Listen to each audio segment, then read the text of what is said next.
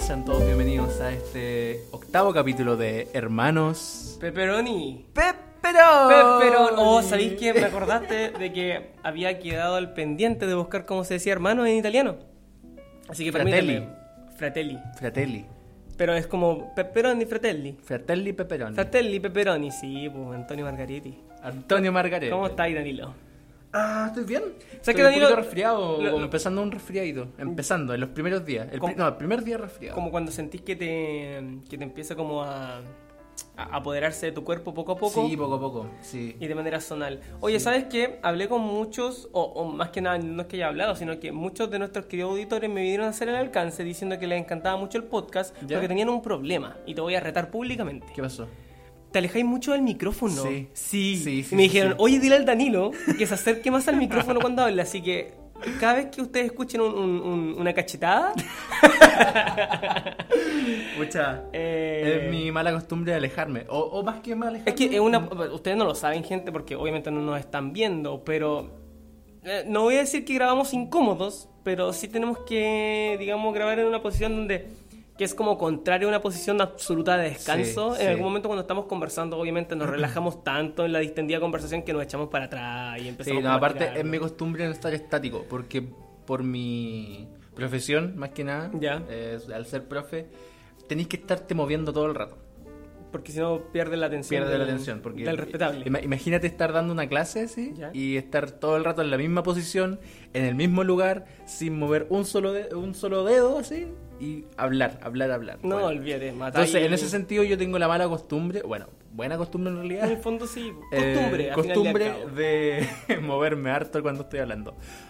Ahora voy a tratar de no hacerlo. Aparte, estamos en una posición más cómoda esta vez, así que. Sí, sí, definitivamente. O sea, Sí. estamos empezando poco a poco a, a ver mejores em, setup para, para, para lo que es la grabación de esta cosa. ¿Cómo estás en general? En general, como te digo, estoy empezando un resfriado, pero eh, no tengo que resfriarme, tengo, te- tengo que tomarme un tapsin y echármelo a la vena al Em, toque, porque... Bro, mira, un tecito con limón bien caliente Sí. en la noche con un, un ibuprofeno. Sí, el toque. ¿Tú cómo estás, JP?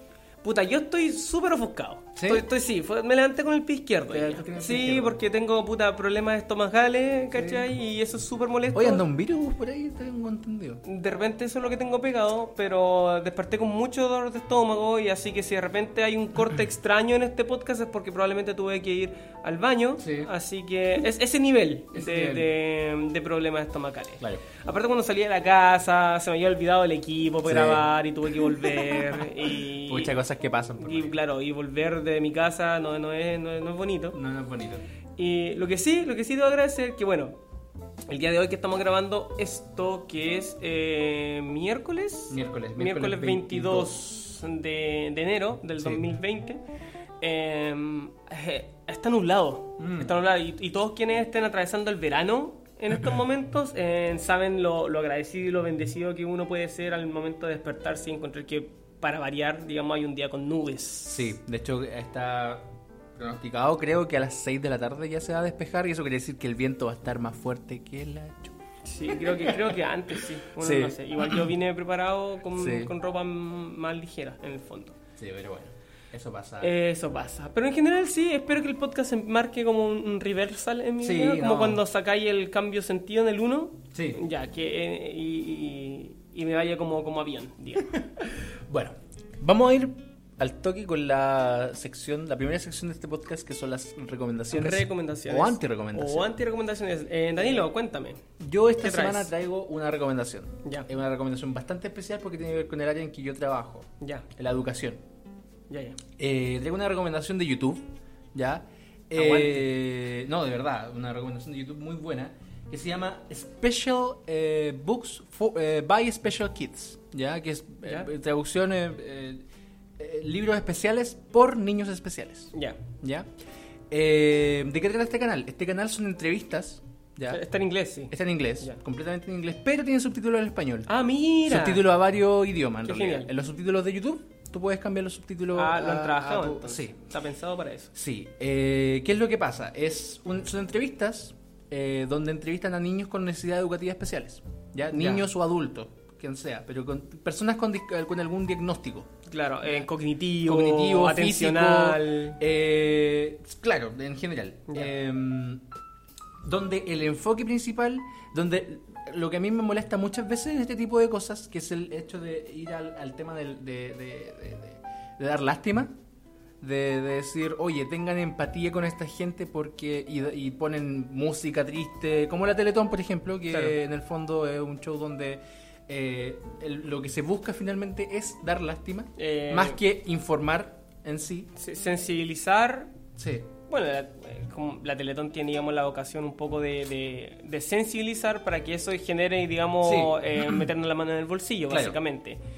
Que no, no es, en rigor, no es eh, moral, no- Claro. no, es moralmente, digamos, positivo, pero que Pero a la larga funciona. funciona. claro, Funciona. que en el fondo- o sea, la, la premisa se cumple en el fondo. claro. Eh, este canal que cumple con ese, con, con el, con la, con, la misión de informar a partir de eh, más que hablar en general de, una, de un diagnóstico, hablar de el individuo. Ya. preocuparte del individuo. Que muchas veces como profe, eh, muchos profe o, o en formación, se olvidan que la importancia de la preocupación del individuo. Eh, porque estudiamos en la universidad, nos enseña en la universidad la enfermedad, por ejemplo, en, en general. Como esta enfermedad tiene tales síntomas, este, esta patología tiene tales síntomas y tienes que esperarte esto y tienes que hacer esto. Y, y se olvidan de lo más importante que es hablar con este sujeto, con esta persona Claro. Y saber qué es lo que necesitan y qué es lo que, cuáles son los límites a los que tú puedes llegar. Tratarlo como un individuo en el fondo con Finalmente. necesidades más allá de, de la condición que Claro. él tenga diagnosticado, como bien dices tú, Y- eh, digamos, necesidades digamos propias de cada Sí, uno. Es súper interesante este canal por eso mismo, porque Ya. es un profesor de, de- un profesor diferencial, Ujú. que afuera se le llama special teacher, que es Mira. mucho más bonito el nombre Claro, afuera. Profesor eh, especial, como sí. especializado. especializado. Eh, porque en el fondo eh, estos, chi- estos niños, estos, estos estudiantes son estudiantes con necesidades educativas especiales. Nos, chicos, gente, no son capacidades diferentes, no son discapacidades, son necesidades educativas especiales, específicas. Ya. eh, de las cuales es súper bueno lo que hace el, el- este profesor Chris, que se llama, eh, que en el fondo es eso, es informar a partir de las experiencias personales de cada individuo y de cada familia. ¿ya? Claro. Eh, y también explica eh, al entorno, a todas las personas, por ejemplo, es una recomendación súper buena para la gente que trabaja con gente, con personas. Personas del área pública, personas que trabajan, por darte un ejemplo súper concreto, la policía. Ah, claro. La Claro policía, sí. ¿cachai? Los pacos, por decirlo de algún modo, ¿cachai? Que Sí, en el fondo tienen, eh, no, no tienen la ¿Cómo se llama, formación. cómo, espera, ¿cómo se llama el, el término ciútico que era como de eh, las fuerzas de, de orden público? Las fuerzas de orden público. Cualquiera sean. Cualquiera sean. Los pacos eh, tienen cero formación en ese sentido. po.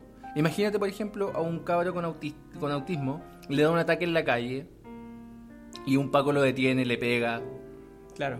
No hay cero formación en eso porque no hay, no hay reconocimiento de, de la patología. Claro, o no sé, pues, como un, un ataque esquizofrénico Claro. en la calle que obviamente puede decantarse a de- desordenar el orden público, Obvio. incluso delinquir, pero que viene un poco eh, como consecuencia directa de, de- de la enfermedad. Claro. Eh, hay, hay- hay gente, o sea, pequeño inciso y pequeño paréntesis, pero a mí me molesta mucho cuando eh, hay, hay gente que...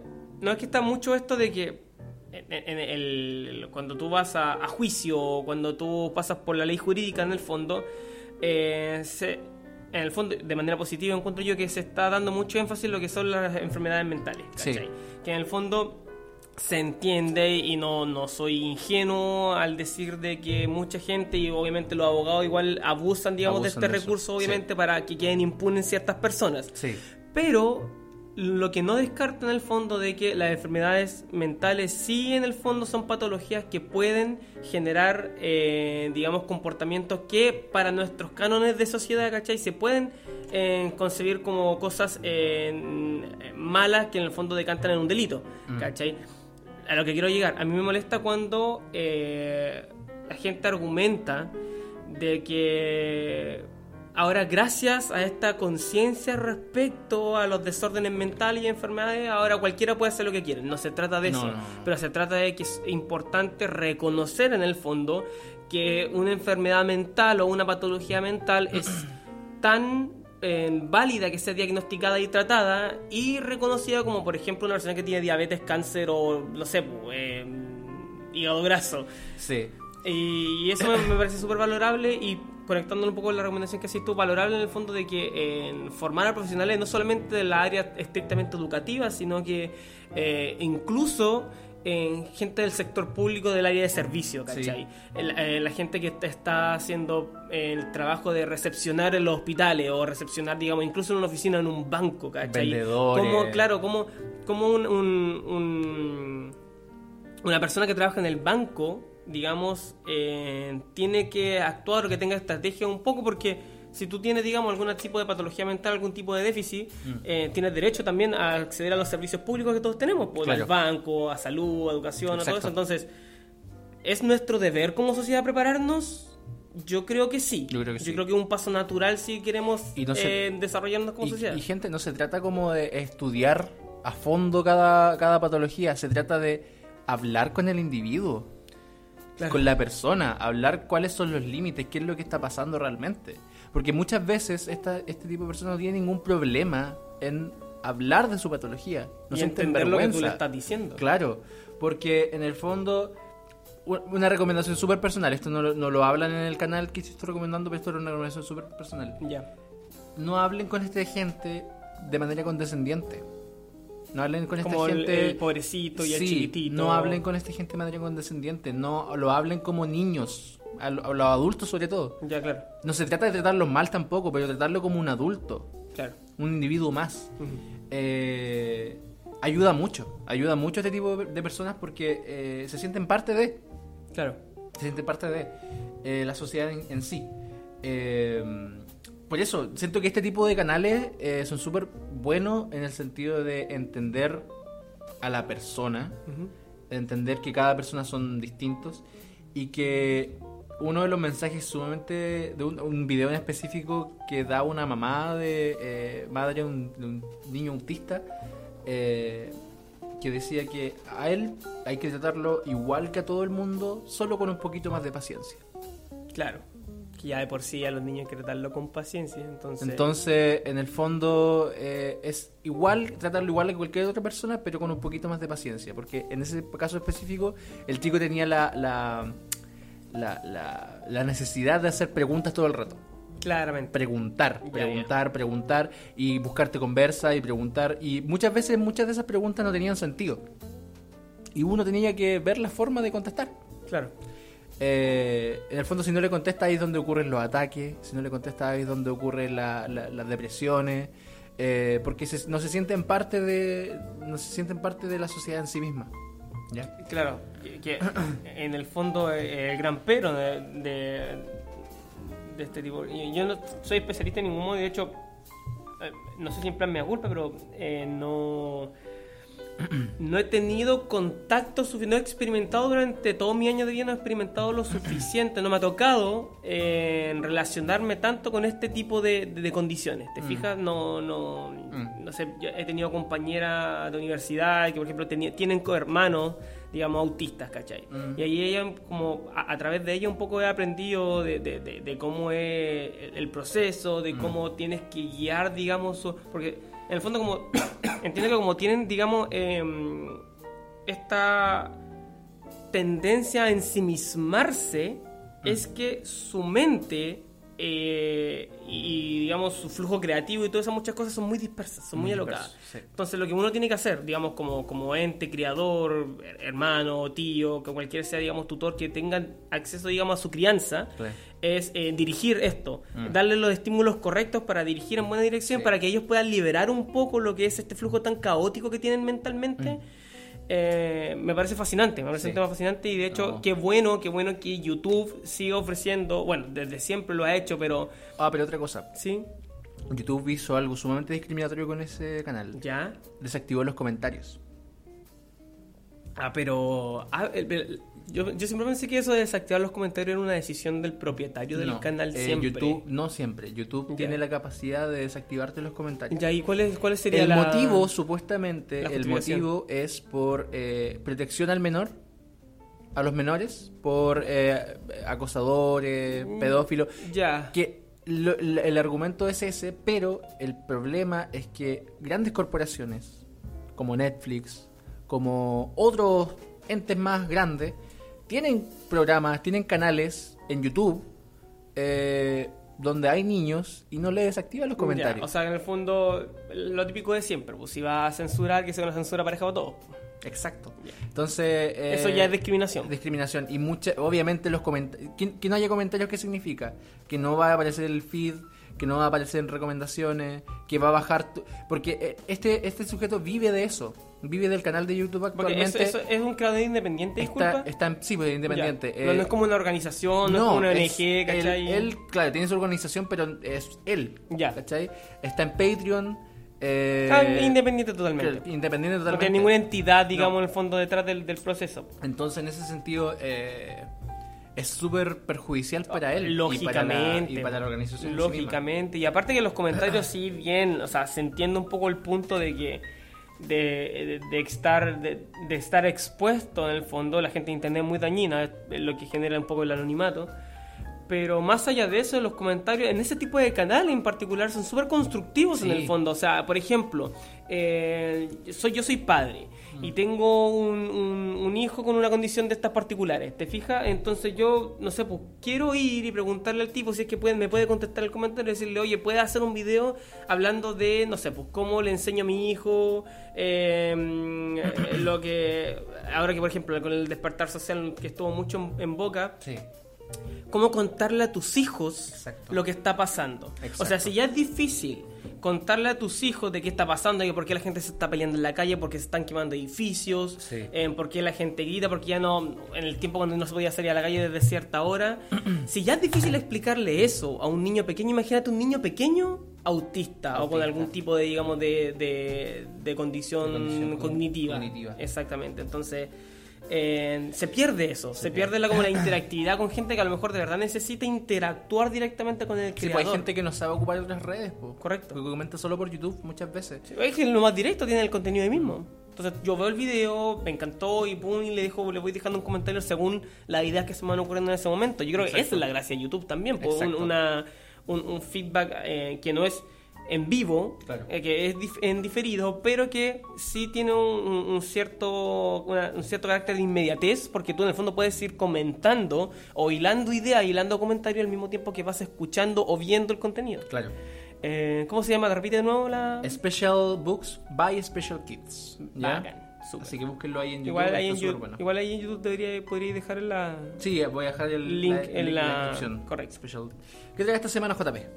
¿Qué traes? ¿Recomendación o anti-recomendación? ¿Vienes a odiar? No, no, no, no. Estoy Muy, muy ma- malas pulgas y todo, pero a mí me cuesta, me cuesta traer, porque normalmente lo que odio trato de ignorarlo. Y lo que no le dedicamos un capítulo completo como fue Rise of Skywalker.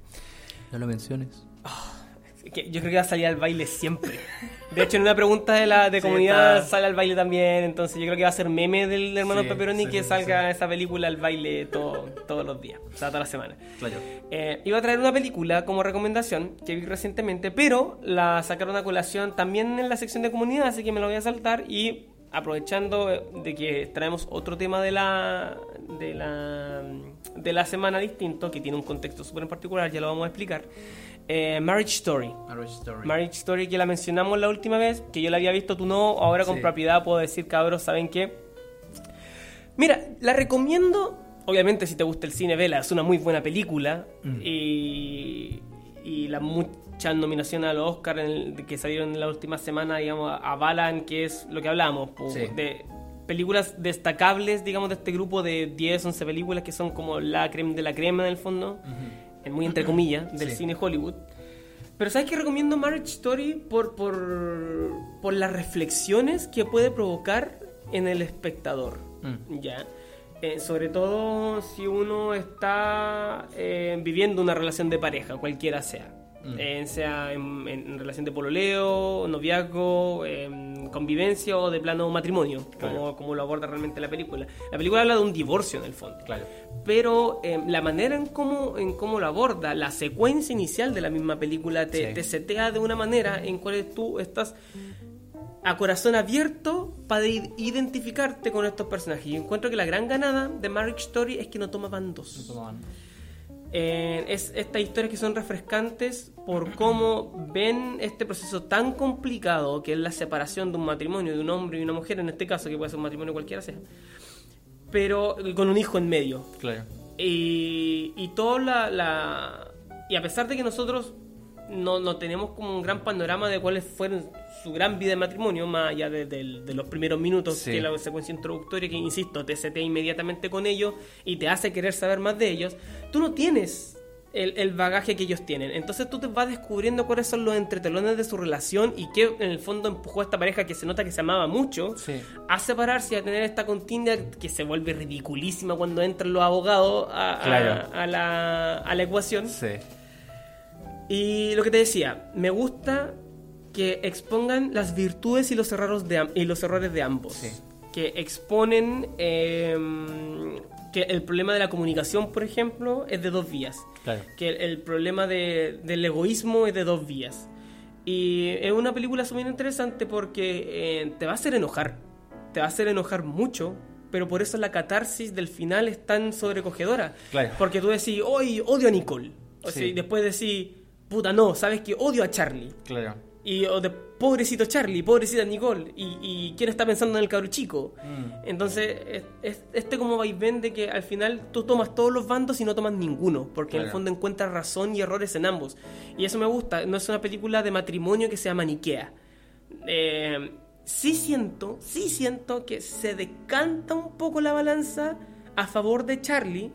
Pero yo creo que es porque la película opta por tomarlo a él como perspectiva desde cierto momento de la película. Mm. Ya nosotros podemos decir que Nicole no sufrió tanto, pero es porque nosotros no vimos lo que Nicole sufrió tanto, ¿cachai? Exacto, eso. Pero en general la sensación que te deja es que es un panorama completísimo un poco de todos los entretelones y las aristas que, te, que, que se proceden de un, de un, de un de un proceso tan doloroso y tan eh, terrible y tan complejo como es la disolución de una familia básicamente Claro. Y en particular yo creo que puede dejar mucha enseñanza un poco para mejorar cosas si es que uno reconoce errores en los personajes que uno está cometiendo o, y de plano evitarlos. Mm. Yo creo que por ese lado también una recomendación como formativa para Claro. parejas. No, el Marriage Story me, me dejó eso igual, pues me dejó eso de que eh, no hay bando fi- finalmente. Pero, como tú dices, sí, hay un hay una parte de la película bien eh, específica en que Charlie es como la víctima total de la, de la situación. Eh, de to- pero de todos modos, aún así, pues se, se va. Como lo que me gusta de The Marriage Story es que los detalles, por ejemplo, de qué tan felices fueron, aparte de la secuencia inicial, se va viendo a lo largo de la película. Claro, el- Eh, con sí. detallitos de actuación, con detallitos de. de, mm, de frases que se dicen. Oye, que son buenas las actuaciones de esta película. Sí, eh, momentos de preocupación real, Claro, genuinas. genuinas, por ejemplo, en la escena final, cuando le abrocha los zapatos. Claro, donde de- se deja eso, el- el- el- la llamada del portón, Sí. esto de cortar el pelo. Sí, son cosas que te, te- te dicen esta pareja en algún momento eh, tuvo una, una intimidad inmensa donde se conocían, donde se conocieron tan bien que había momentos en que todavía se siguen sabiendo las mañas, ponte tú, todavía, a pesar de que ya no sientan lo mismo, Claro. a pesar de que no se amen, en cierto modo, se conocen, porque vivieron años juntos. Entonces, en ese sentido, eh, te presenta eso, te presenta lo, lo- lo que significa para ambos esta separación. Y no sé, a mí me gustó Caleta, me gustó Caleta. No, no diría que es mi favorita del año, ¿Ya? pero pero sí. eh, no me llevó a las lágrimas, sí, me faltó eso. Me faltó eso. Ya, pero quizás está ahí. O sea, a mí tampoco me llevó a las lágrimas, Sí. pero me llevó a cosas que he aprendido un tiempo a esta parte, creo. Igual se da por ver tanta cosa. Mm, que de hecho tengo esta, esta broma interna con, con mi esposa, ya que digo, ya si la Polet está llorando, ¿cachai? Porque ella es muy llorona, ya entonces si la Polet llora, ya la película es buena, ya está aprobada. Pero en el fondo siento que eh, en el ámbito de la reseña o incluso en el comentario casual de películas con la gente, eh, creo que se sobrevalora o se sobreestima el llanto Mm. que mm, sino como que esa es como la cúspide o el, el, el sumus de, de, de sentir algo en una película que obviamente si una película logra hacerte llorar o sea gold ¿cachai? o Sí. sea bien pero eh, me, me llama me, la- me llama la atención eso que dice que como, me faltó que me hiciera llorar y es como en el fondo sí en el fondo no, quizás tú puedes reconocer, digamos, sus valores sin que toque una fibra particularmente sensible. Yo he llorado con películas que no son buenas películas, pero que me Claro. han tocado fibras sensibles. Pues Sí. lo tocamos, de hecho, en- incluso en el primer capítulo de este podcast. Exacto. Eh, una pequeña recomendación. Está la escena de la discusión, eh, que es, un- es una... para poner como... Yo creo, es para poner como en escuela de teatro, o es para poner cuando estás como en, escuelas de actuación, está como para evaluarla en un ramo, ¿cachai? Sí. Yo creo. Sí. Pe- y de dirección también, ojo. Sí, Sí. Por, por una cuestión de coreografía, por una, una cuestión de ocupar el espacio, Ritmo. dirigir actores, ritmo. Ya, eh, Sí. la, la escena de la discusión, que ni siquiera es la escena final, es como una escena más o menos del medio. Sí. Esa escena está rondando mucho por redes sociales. Mm. Esa escena anda en YouTube, anda en Facebook, anda en Twitter, anda en Con todos guion en lados. pantalla, ¿cierto? Incluso con el guion en pantalla, sí, Sí. yo vi esa. Mi recomendación es que si ustedes tienen interés en ver Marriage Story, que está al alcance de todo, entre comillas, está en Netflix, eh, evite, trate de evitar esa escena y experimentenla junto a la película. Y Mm. ya después repítase la escena la las veces que quiera, porque a mí me pasa que cada vez que la veo me vuelve a transmitir las mismas emociones que cuando vi la película en primer lugar. Sí, pues la, la escena se justifica con el contexto de la película. Sí, pum. Porque, no, y aparte de eso, destripa mucho de la relación de ellos Mm. dicha discusión. Mm. Entonces siento que tú ya vas como con puntos en contra de la película. Si es que, digamos, dijiste, ¡ay, qué bacán esta escena, quiero ver la peli! Obviamente, Sí. si ya viste la escena y te encantó, también te empujo, te recomiendo y te pido encarecidamente que experimentes la película. Claro. Porque, insistimos, independientemente de que no te toque una fibra sensible a ti, que, que no hable directamente a ti, eh, es entretenida, es conmovedora, es Sí. cálida, está exquisitamente actuada, exquisitamente dirigida y escrita. Así que todo bien con eso, Marriage Story. Marriage Story, Una recomendación doble entonces, también te gustó. Sí, a mí me gustó. Ya, bueno, a, a ti tampoco te hizo yo llorar aguas color violeta y me, te gustó, así que... Oh, shit, cierto. Tú me dijiste eso, fue como que no me llevó al llanto, pero como que no lo necesitaba. así, Sí. Como que sentí como otras cosas. Sí, sí, sí, sí, sí. sí. Me como- acuerdo, me acuerdo que fue otra experiencia esa, peli esa Claro. película. ese Contexto, o sea, Aguas Color Violeta es mi cortometraje Sí. y vamos a hablar de eso en otra ocasión. ¿Vamos a una pausa? Vamos a una pausa. Pero la- esta pausa va a ser distinta, JP. Ah, ya, cuéntame, te sí. cuento, te cuento, va a ser distinta. Porque tenemos eh, una banda emergente, ¿ya? Que mm, la tenemos acá en vivo. Ah.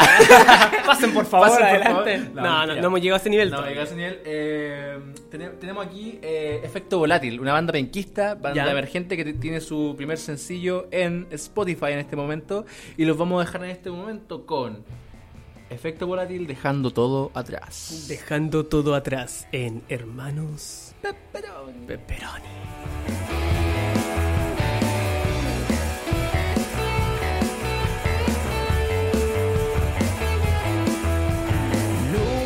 7:20 marcados, hora punta de los condenados. Miro al techo ya muy preocupado, las cadenas ancladas a mis brazos, ya marchando con cabeza gacha, mirada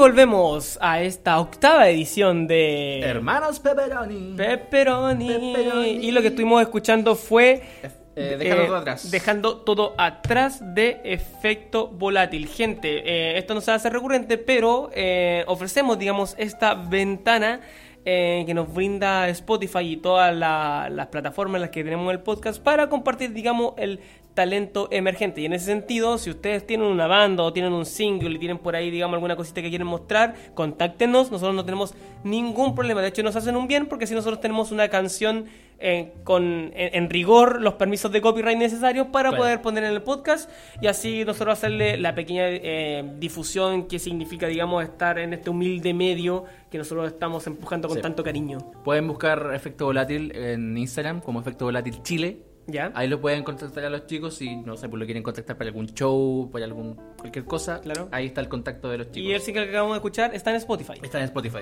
Ya. Spotify, Efecto Volátil, dejando todo atrás, lo buscan y ahí está en Spotify. Ya, así que queda la invitación hecha y Sí. recordamos que esto no fue un espacio de paga. Eh, Dejándolo claro. Claro, sí, solamente buena onda, Sí. digamos, de, de difusión Sí. cruzada y, y, digamos... No, buena onda, buena onda, Buena con, onda. con el, el producto emergente. Eh, hablando de productos que no son emergentes, Danilo, tú traes el tema de la semana. yo soy, semana. todo oídos, estoy Sí. dispuesto aquí a, a, a sentir tu pasión con respecto a lo que me traes el día de hoy. Sí. El día de hoy eh, vamos a hablar de eh, algo que mucha, mucha gente ya sabe que a mí me encanta. Es como ya es meme casi, el hecho de que este, este dude le encanta este tipo de cosas. Las teleseries. Sí, Teleseries. Yo soy un fanático. confirmo. Soy un fanático acérrimo de las teleseries. Yo soy. eh, ¿De dónde viene, de dónde viene esta pasión, Danilo? desde chico, po. Ya. Desde chico, porque. Pero, eh, o sea, aquí peco, porque también he experimentado esto como de el ritual familiar, quizá, de, Sí. de cuando, cuando las teleseries tenían una relevancia que no tienen hoy. No tiene nada, claro. Eh, existía como este ritual de juntarte con la familia, A de ver que eh, sagradamente a, a la hora, no sé, X, horario nocturno, o en horario de la tarde, o, o en horario que sea, un poco existía como este ritual de juntarse en familia, tomar once quizás mientras uno estaba viendo la novela y- Claro. y, dejarse empapar un poco por la narrativa de, de- de día a día. En el, en eh, a mí la pasión por las teleseries realmente me, me- me vino en cuanto conocí a, bueno, el- muchos lo conocen ya que es- apareció en mi canal, que es Chascas Valenzuela, eh, en el momento en que yo empecé a leer sus libros de teleseries, sobre teleseries. Ya. Chaca fue eh, guionista de Amillo Obrero. Sí, Dama Llorero, fue guionista de eh, Mar Paraíso, Ya. eh, la primera que hizo fue Amor a Domicilio en Canal 13. Ya. TVN hizo La Familia al Lado, ha trabajado en Telemundo, ha trabajado en Televisa. O sea, Correcto. el tipo tiene una, Ya. una carrera bien amplia en, en el área de las teleseries. Voz autorizada y eminencia de la... Eh, que muchos pueden decir Dama Llorero es penca, mala, pueden me, decirlo. me gustó mucho Dami Obrero. Eh, Me gustó demasiado Dami Obrero. Pero el tipo tiene talento, po. el tipo tiene un talento Y aparte que genial. uno, uno como escritor igual reconoce el mérito intrínseco de eh, enfocar, tu- eh, tu- a la- enfocar, digamos, tu talento a la narrativa de telenovelas, que Sí. es un mundo totalmente, digamos, aparte ver, con sus propias reglas. Yo creo que ahí en ese momento empezó mi invasión. En el momento Ya. en que empecé a entender los detrás de escenas del, del guion, sobre todo, de las teleseries, de cómo se construyen. Bueno, las teleseries son puro guion, en el fondo. Sí. Porque Eh, no, no, no lo conversamos esto en un video que hiciste a propósito de, de- del estado actual de las teleseries Sí. chilenas, que era que independientemente de que en ciertas épocas doradas ha habido un valor de producción mucho más alto, Sí. eh, hoy por hoy, y, y desde siempre en cuanto independientemente del contexto y de, insisto, los valores de producción y un montón de otros factores, o eh, eh, intrínsecamente digamos al, al área artística o al área de la construcción audiovisual, Exacto. yo encuentro que el core y el corazón de una telenovela, porque es lo que mantiene, digamos, viva en, en su formato que es tan extenso, Sí. es el guion, El guion. la escritura, Eh, tenerte enganchado. Sí, en ese sentido a mí me, me, me llamó mucho la atención eso, del- de lo que significa escribir una teleserie, de todos los elementos. Pero el día de hoy, más que eso, quiero hablar de teleseries específicas, teleseries nocturnas. Ya. El fenómeno de las teleseries nocturnas. Eh, ¿Tú recuerdas alguna teleserie nocturna que te, te haya enganchado en sí, su momento? Sí, yo vi varias porque en mi casa, eh, en particular, eh, bueno, nosotros, hablando un poco de este ritual, yo Sí. recuerdo que cuando mi hermana, mi hermana mayor, eh, vivía en, en, en la casa, en el fondo, Sí. con nosotros, antes de casarse y Mm. independizarse, digamos, como familia, eh, ahí sí se vivía un poco más lo que era el ritual de la novela de las ocho, de la novela de antes del noticiario, digamos, no, sé, no me recuerdo el nombre específico que se utiliza para, para esa franja horaria en particular. Vespertina. Eh, la, la despertina, gracias. Eh, ahí sí había como esto, yo vi machos con ella, amores de mercado, ese, ese tipo de... Claro. En, en esa época me, me estoy refiriendo. Claro, en los 2003, Pincheiras. 2003, 2004. Sí, sí, sí. Y ahí había este, digamos, el ritual de verla. Después cuando ella se fue, el ritual se quedó con mis papás, con Ya. mis padres. Y con ellos, obviamente por temas de trabajo y de que yo también empecé como a estudiar jornadas más largas, fue justo en la bisagra donde se empezaron a popul- popularizar la- las nocturnas Las chilenas. nocturnas. Entonces nosotros ahí vivimos Alguien te mira, vivimos El Señor de la Querencia, Pedazo de ese. eh, vivimos... Conde Brown no, no- no nos gustó tanto. Eh, Pero tiene su, tiene su encanto cuando Claro. Tiene su encanto cuando yo lo eh, claro, entonces sí, pu, sí, esas Sí. las vivimos, las vimos bien y bien fuerte. Ah, ¿dónde está Lisa? ¿Dónde está Lisa? Ese también. fue un fenómeno. Sí, fue locura. Hay que, hay que decirlo. ¿Dónde está Elisa? Fue un fenómeno porque Elisa, la niña desaparecida, aparecía en los diarios, así como eh, Elisa sigue perdida, así como en los diarios de, de la cuarta, no sé, bu, Eh, habían, habían artículos en el diario, me acuerdo perfectamente de esto, que de plano hacían como especulaciones y casi como un trabajo como de seguimiento periodístico de... de- a un caso ficticio. Claro, o, o esto de que, oye, en, en fuertes rumores, ¿cachai? De linterna de no sé dónde, nos contaron anónimamente que quizás en, en dos semanas más vamos a conocer el paradero de ella, ¿cachai? O en Mm. dos semanas más vamos a conocer quién la secuestró, quién fue el culpable. Quiero creer, Había como, había como un, un- quiero creer una que- expectación demasiado quiero fuerte. creer que muchas de esas teorías o muchos de esos trabajos periodísticos eran planificados por el mismo canal. Quiero Sí, creer. o sea, yo también quiero creerlo. Porque rico, po. Rico que Porque se crea como un metaverso Sí, po. alrededor de tu Porque obra, TVN no fue. eh, la, la- la última vez que hizo eso fue en una. Ni siquiera en una nocturna, fue una vespertina. Que no fue en los diarios, pero fue un blog que hicieron. Un blog que fue en la teleserie de la familia al lado, que era de El Chascas, precisamente. Que era un blog que eh, consistía en este supuesto vecino de la familia que contaba las historias de lo que pasaba en esta, en esta casa, en estas casas. Los secretos que había, lo que él veía desde la ventana, todo eso, como Claro. desde otra perspectiva. y se hablaban teorías de la misma teleserie, entonces enriquecían. TVN siempre hizo eso, como que enriquecía sus producciones con cosas externas, Claro. con otros medios. Y quiero creer que Donde está Lisa se enriqueció a partir del periodismo y del, del- del- de, de los medios de comunicación finalmente. Claro. Eh, ya, pero en el fondo, eh, en, ese- en esa época la- las teleseries nocturnas empezaron eh, o se hicieron populares porque ya, en el 2004 existía una preocupación o un interés de parte de los canales de contar otro tipo de historias y se notaba. Se notaba por el- los Pincheras. Si tú lo ves ahora, Los Pincheras es una teleserie que intenta ir más allá po, Sí, o sea, eh, empuja un poco los límites de la, del horario. del horario, sí. Habían desnudos, había muchas groserías. Voy a, voy a, sí, pues, sí. Y era- era Demasiadas. un poco parte de- del smooth, del, del, del setup de, de los pincheiros. De los pincheiras. Sí, estaba bien, pues. ¿Quién no jugó los Pincheras en el colegio? Sí, oye, ya que mencioné el colegio, lo que, lo que te quería decir. Puta. Ya, ya, lo voy a decir. Dilo. Ya, igual, igual era chico cuando estaban estaban los pincheiras, pero yo veía los pincheiras porque, como digo, era ritual en la casa, la casa. y me dejaban verlo. Claro. Y había un par de personajes femeninos, que era la gata, La gata. la gata La- y el personaje de Paz Bascuñán. Sí. Ya. Y esos dos personajes me tenían Loquísimo. loco. O sea, como mis hormonas de pequeño, hormonas de, verdad. claro. O sea, como yo, no El sé. Vini JP. Claro, no, no voy a decir que me toqué. No voy a decir eso porque no es cierto.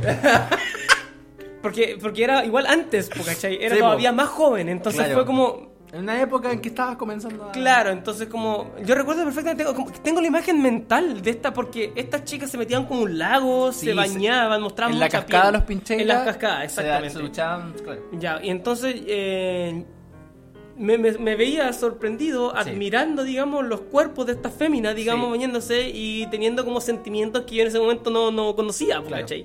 Entonces, a lo que voy que reafirmando como anécdota, digamos, Sí. de que de que para el horario eh, efectivamente la pinchera estaba espujando ciertos límites. Sí, los pincheras quería ser nocturna. Es como eso, los pincheras Fue como la primera nocturna sin Sí, ser nocturna. Sin ser nocturna, claro, porque quería ir más allá, tocar otros temas. Había. eh, tocaba temas como la homosexualidad, ¿cachai? En, en algunos casos. Entonces, que iba, iba por ahí. Quería ir por el lado de temas más densos. Mm. El 2000. La- las armas de fuego eran recurrentes. Sí, po. El 2004, eh, creo que ese mismo año fue que fue la primera nocturna que se llamaba Ídolos. ¿Ya? Ídolos, creo que fue el 2004. Ídolos, lo que, lo que era básicamente era una historia de un secuestro, pero con desnudos y mucho sexo. Claro. No tanta grosería, no decían tanto tanto Garabato, garabato pero, palabrota. pero lo que eh, lo que lo que se vendía básicamente ídolos, que no le fue tan bien de hecho, fue sexo y desnudos Claro. Básicamente. Eh, no le fue bien, ¿por qué? Porque era una serie, una teleserie muy película. Y en el, eh, Película en cuanto en a... sentido a producción. Ya. Las tomas, eh, lo- lo- el guion en sí mismo no era tanto teleserie. Ya. Eh, la teleserie tiene un lenguaje muy particular, muy específico, que se diferencia mucho del cine. Y Par- partiendo porque trastoca un poco uno de los preceptos del cine que es mostrar no contar. Claro. La teleserie es contar, es a Sí. través del diálogo, a través de las palabras. Sí. ¿Por qué? Porque la teleserie busca, más que eh, ser un prodigio en, en el tema de producción en sí mismo, busca emocionar. Es como su core. El, el- el- como el, el- lo, lo principal de una teleserie es emocionar a partir de la historia. Y si la historia eh, está muy enredada o qui- quiere... O, voy a decir, o si exige... eh, ay, qué palabra ocupo. Intelectualidad de más del respetable.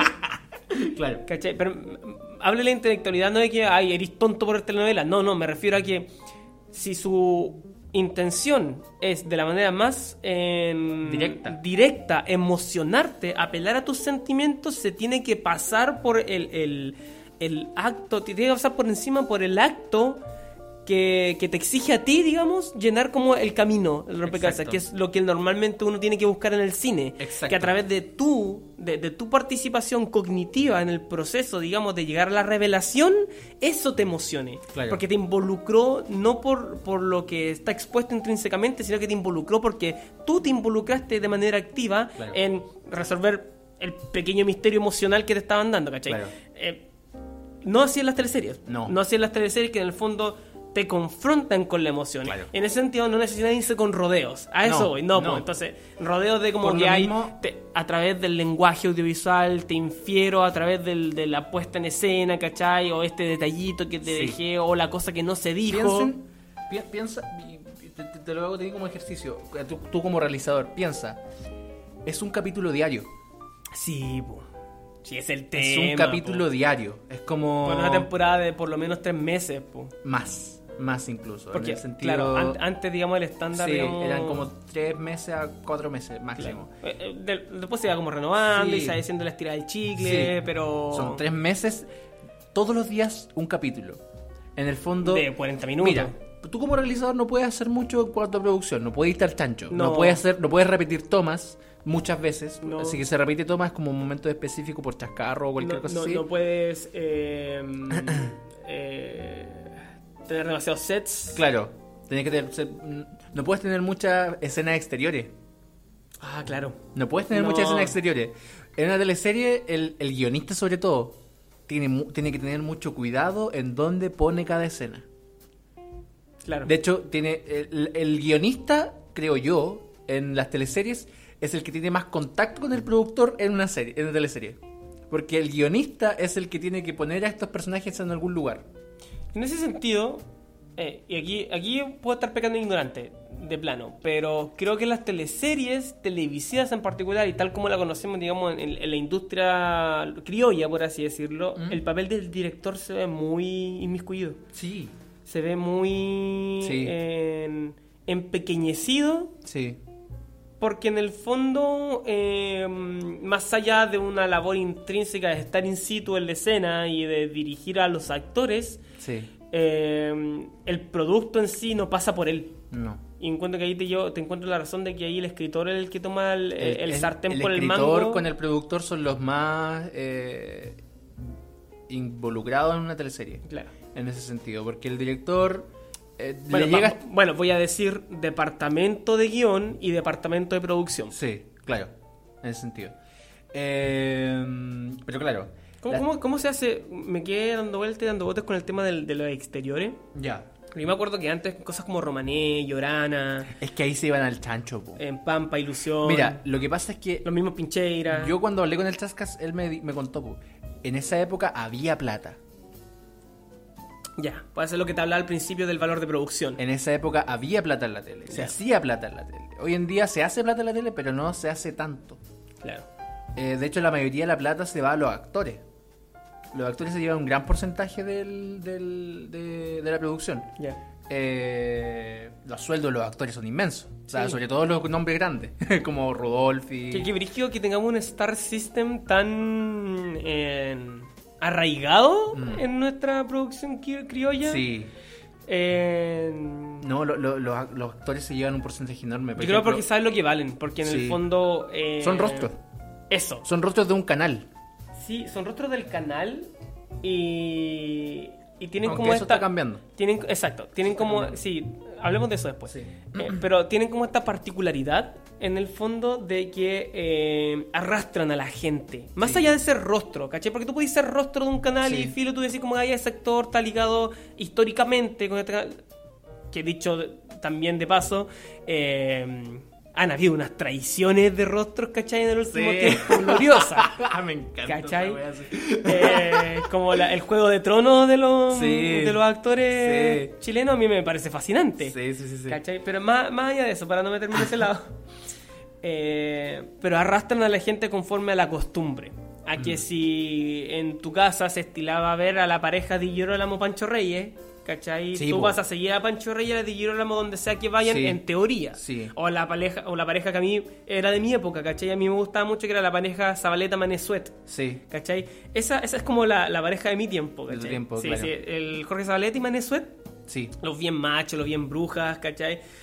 Y esa misma pareja me llevó a ver Hijos del Monte. Sí, hijos del en- monte. Cuando se cambiaron Que- a TVN. Y de hecho, en e- ese año, diría yo que fue el año de Hijos del Monte, Sí. fue donde todo cambió. Todo cambió. TVN ahí se fue al carajo. Ahí las áreas dramáticas en sí se fueron al carajo ese año. Ya. Eh, ¿Por qué? Sabatini dejó la dirección de la. Sabatini, pues que, es que. eh, eh, es que todo esto coincidió con el, el megalanazo. El megalanazo eh, es la manera en que yo le digo de cariño a esa época donde Mega rompió una piñata llamada teleseries turcas, ¿cachai? Sí, empezaron a ganar plata como empezaron a ganar plata porque era el revenue, ¿cachai? El- el- era poco riesgo, mucha recompensa. Sí. Hicieron, pero tuvieron la visión como, como casa televisiva de aprovechar esto y no decir como que, ah, ya la plata". Compraron un re- área dramática completa. Eso, repartámosla. ¿Y qué hicieron? Reformularon prensa, reformularon eh, el área deportiva de Las Mega. turcas salvaron Mega. Y lo que decís tú, que básicamente, porque Mega tenía una área dramática inexistente y la crearon desde cero. Y ahí fue cuando se iban a Sabatini, ¿no? No, No fue después. No, ahí se iban a la. A la, Me- a a- esta a la Kena Rencoret. A la Rencoret. La. Kena Rencoret es la que se quedó en TVN el año 2008 a cargo del área dramática. La Kena Rencoret, ella hizo teleseries muy buenas antes de eso. Ella era, yo creo que, de las personas que sabe hacer televisión. Sabatini se fue al Chilevisión. Sí, sí, Sabatini le fue pésimo. Sí, le después. fue pésimo después, pero. Eh, ahora, ahora me. no, que eran la- esos dos grandes nombres los La, que la. Kena Rencoret era la que dirigía las teleseries del segundo semestre de la, de la área dramática TVN. Ya. Dirigió Aquelarre, dirigió teleseries ah, Amores de Mercado, que hasta Ah, el día de hoy puta. son Quizás la mejor teleserie. Sí, La- Kena Rencoret sabe hacer tele, sabe hacer tele. Eh, pero en el momento en que ella llegó a la, a la dirección de la área dramática es donde eh, se empezó a ver otro, otra visión, evidentemente porque era otra persona, Claro. una visión más, no quiero decirlo porque igual suena un poquito mal, comercial, Ya. demasiado comercial. Pragmática, voy a decir. Claro. Porque eh, teníamos una, una visión de teleserie más extranjera, ma- menos, menos criolla. en el sentido de que teníamos al Mino Rico el- de portada, eh, Arriagada teníamos de portada, ¿cachai? Teníamos a Zabaleta, Claro. eh, donde Hijos del Monte, puta, Hijos del Monte a mí, a mí me gustó en su momento, pero Ya. hoy en día yo la veo como una, como Pasión de Gavilanes chilena. Chilena. Sí, ¿Cachai? sí. Es como eso, una teleserie sí, mexicana. Sí, sí. Es una teleserie mexicana en Chile. Sí. Y ahí es donde se empezó a ir por este lado. Por este lado más extranjero que, más que criollo. Puta que la Manesuet igual me compró. Sí, no, sí, no te digo que es mala, pero. no, pero en sí, pues entiendo el punto. Se nota. Tenía como este como ADN más mexicano, voy a decir. Exacto. Eh, Sabatini era criollo total. O sea, Sabatini mostró Chile. Sí, pues. Mostró Chile. Sí. De, de norte a sur, de, manera norte a sur, cordillera. Sí. Ya, pero volviendo al área, al área dramática de la, de la nocturna, volviendo a ese lado. La. Kena Rencoret estuvo a cargo de las mejores teleseries nocturnas. La Kena Rencoret. Eh, Eh, fue esa época la que te decía yo, sí, cuando prim- alguien te mira fue la primer, el primer boom, ¿o no? Mm, Sí, el primer boom. La primera teleserie nocturna fue Ídolos, ¿ya? Claro. No le fue bien, Sí, por ya, lo que te hablamos com- de ella. Sí, muy cine. La primera que fue boom, que fue ahí donde comenzó el amor, y yo creo que la receta perfecta, una teleserie perfecta, según yo, que era Rancoret y Pablo Llanes. ¿Ya? Los juntas a ellos dos y tienes Alguien te mira, tienes ¿Dónde está Lisa? Oh, tienes bien. Perdona nuestros pecados. O sea, tienes pedazos de teleseries con esos dos. O sea, esa combi, ya mencionaste tres hitazos hit. po. Sí, po. ¿Quién estuvo a cargo del Señor de la Querencia? Señor de la Querencia estuvo Víctor Carrasco con la que con la que era Rancoret. Ya. Víctor Carrasco, que también es un guionista excelente. No, o sea, se Víctor nota. Carrasco Bien. es. Víctor Carrasco es el que escribió todas las grandes teleseries de Sabatini. Todas. Eh, Pampa Ilusión, El Circo de las Montini, Romané. eh, todas esas grandes teleseries de Sabatini son de Víctor Carrasco. Ya.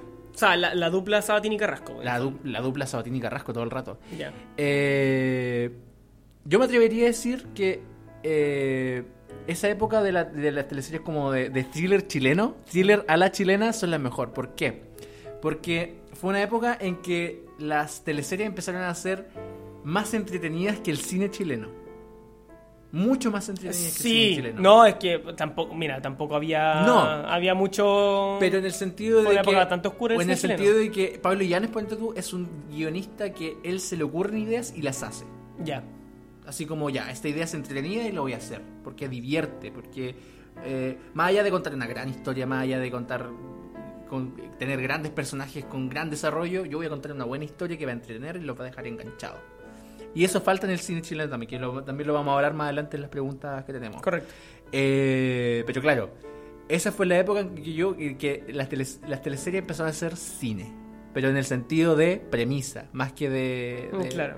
Te, te engancha por precisamente eh, por la promesa que te hace. Claro, alguien te mira, ¿qué te prometía? Un thriller donde hay un asesino y tienes que descubrir quién es. Sí. Tú como espectador. Tú como espectador. Eres parte del misterio. Claro. Eh, genial. O sea, Sí, fue- po. esa fórmula siguió por mucho tiempo. Hasta el día de hoy se sigue haciendo teleseries así de thriller donde... eh, de- creo yo, me atrevería a decir que eso fue de Chile. En ningún otro lado hay una teleserie thriller. Después, Telemundo compró estos derechos de las teleseries chilenas thriller e hicieron la versión extranjera de Alguien te mira, hicieron la versión eh, hicieron la versión gringa de ¿Dónde está Lisa? Que le faltaba la sustancia chilena, según yo. Le faltaba el... ¿Dónde está Lisa? Es genial porque eh, yo recuerdo que más allá, porque Elisa se la roban en el primer capítulo, o sea, Sí. ella desaparece de la Desaparece. ecuación. Entonces se vuelve una historia de personajes. Sí. Porque, claro, estaba, digamos, el plot en central, que era básicamente descubrir qué había pasado, quién la había secuestrado, pero eh, eh, si bien, digamos, con eso era súper fuerte, eh, los plot adyacentes un poco de la relación que tenían, digamos, estos familiares, que era una familia grande, acomodada, entonces tú empiezas. A, a descubrir como cuáles son todas estas grandes rupturas que hay entre como la relación con el cuñado, ¿cachai? Matrimonios que estaban totalmente deshechos y quebrados, Sí, relaciones súper rotas entre, entre, entre hermanos, entiendo que había una relación prohibida entre primos, ¿cachai? Que algo muy UDI. Muy UDI. Exacto. Eh, y a mí me, me llamaba la atención todo este Sí. mundo. O sea, ¿dónde está Lisa? Claro, me tenía enganchado, digamos, todo el plot eh, adyacente, central, core, la columna vertebral que era el Pero- robo, pero tú, el, el episodio episodio, el enganche episodio episodio, es ver este fascinante y súper podrido mundo Claro. de una familia que. hasta tú llegabas a pensar que el que se había perdido la cabra chica es el último de sus problemas. Sí. Porque tienen un montón de trabas, creo que eran dueños de una misma empresa también, Sí. y eran como, que habían como todos unos, unos temas legales, unos temas sea, de plata. En el fondo, ¿dónde está Lisa? Y, y- y alguien te mira también la meto de la, mi- dentro de la misma ecuación. Funcionaba porque a pesar de que sea un thriller, ¿Mm? Seguía teniendo los elementos que una teleserie debería tener. Que son historias de amor ¿Sí? y melodrama. Correcto. Que son las dos cosas fundamentales de una teleserie. Claro. Sin esos dos rieles, como yo lo llamé en mi video, eh, no es teleserie. Por lo tanto, tú puedes hacer cualquier cosa, pero tienes que tener sí o sí una historia de amor, o varias historias de amor, como. Que, que es lo recomendable. de es lo recomendable. eh, o, y, me- y melodrama. Que en el fondo, eh, al final todo salga bien. Claro. Eso es, que al final todo. En una teleserie no siempre vas a saber que algo va a salir bien, al final. Siempre. Eh, ¿De qué manera? Eso es lo que hay que ver, po. Eso es lo que es interesante de una teleserie. Elisa muere, po. Elisa muere. po. Sí. Pero no en, el último, cami- no es- en el último capítulo. No, pues no. Muere a la mitad de la teleserie. Sí. Cuando se descubre quién fue el que la secuestró. Pero cuando descubrimos nosotros, Sí, como claro. espectadores, po, ahí la gira, eso también fue brillante, o sea, Sí. y la- muy arri- arriesgado, mucho riesgo, pero eh, fue un giro 180 a la... Mira, esa otra fórmula súper. súper eh, lo que estás diciendo es una fórmula eh, que se hizo y se sigue haciendo. Que es ya. La primera mitad de la teleserie, los primeros 30 capítulos, misterio. ¿Quién fue? Claro, La, primer- la segunda mitad es ya sabemos quién es, cómo lo van a descubrir. claro. Te involucra de otra manera también. Sí. po. Sí. Porque se sabe, a- como al capítulo 35 o 40, generalmente las- este tipo de teleseries te dice quién es el villano. Te dice quién fue el que la mató, quién te dicen quién fue el que la secuestró, lo que sea. Claro. Eh, Pancho Reyes en ese Pancho Reyes. Pancho Reyes fue. Que fue su primer villano, creo. Sí, pues él era el bonachón siempre. Pues. Sí, y aparte que su personaje era, era súper como este cuñado mandoneado. Sí, él- sí. Claro. Pero después la, la que se robó la película fue la Volpato, po, Volpato. Es- ese personaje era muy malo, hermano.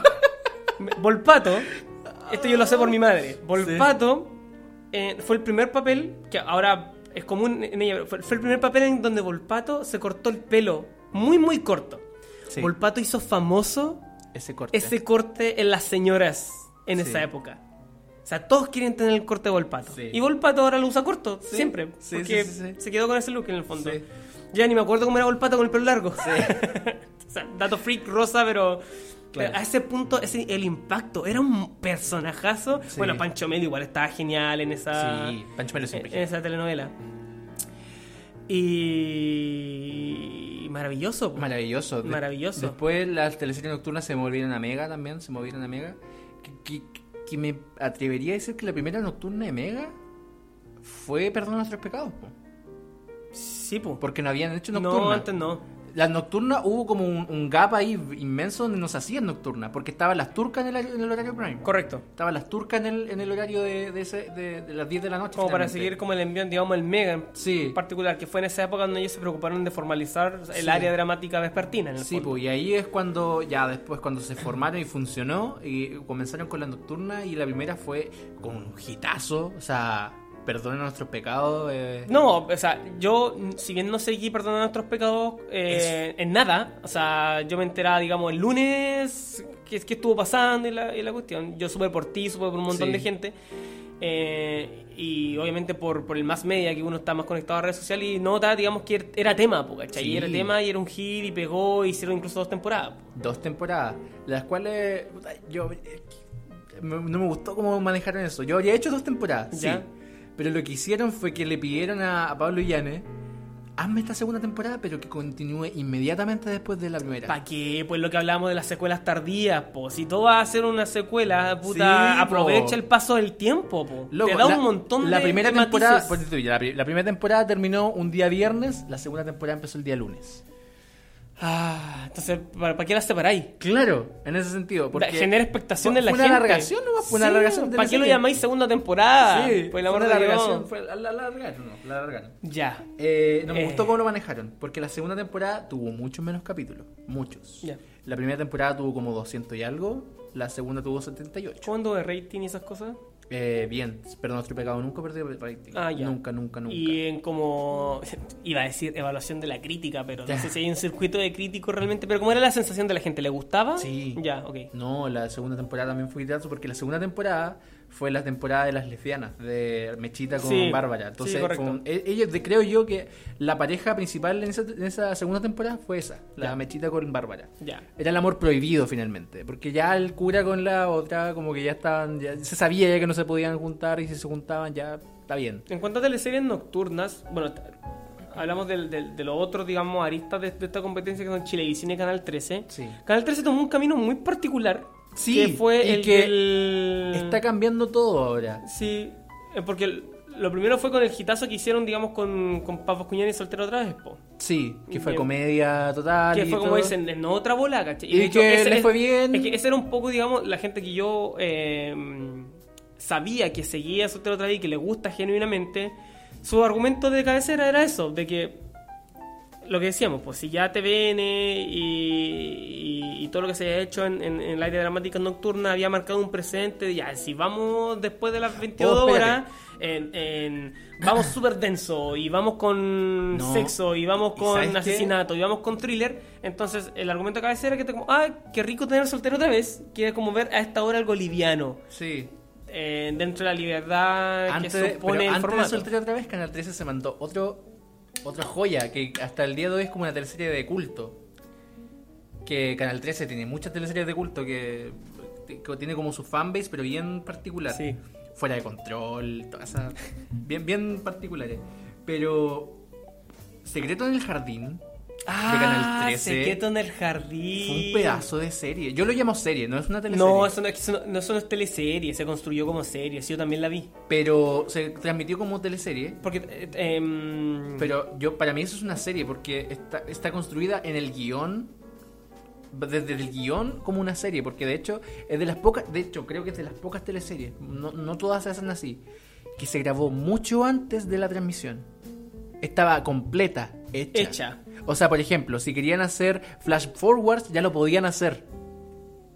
Y lo hicieron. Por ejemplo, el último capítulo, o sea, el primer capítulo comienza con la escena del último capítulo. correcto, sí.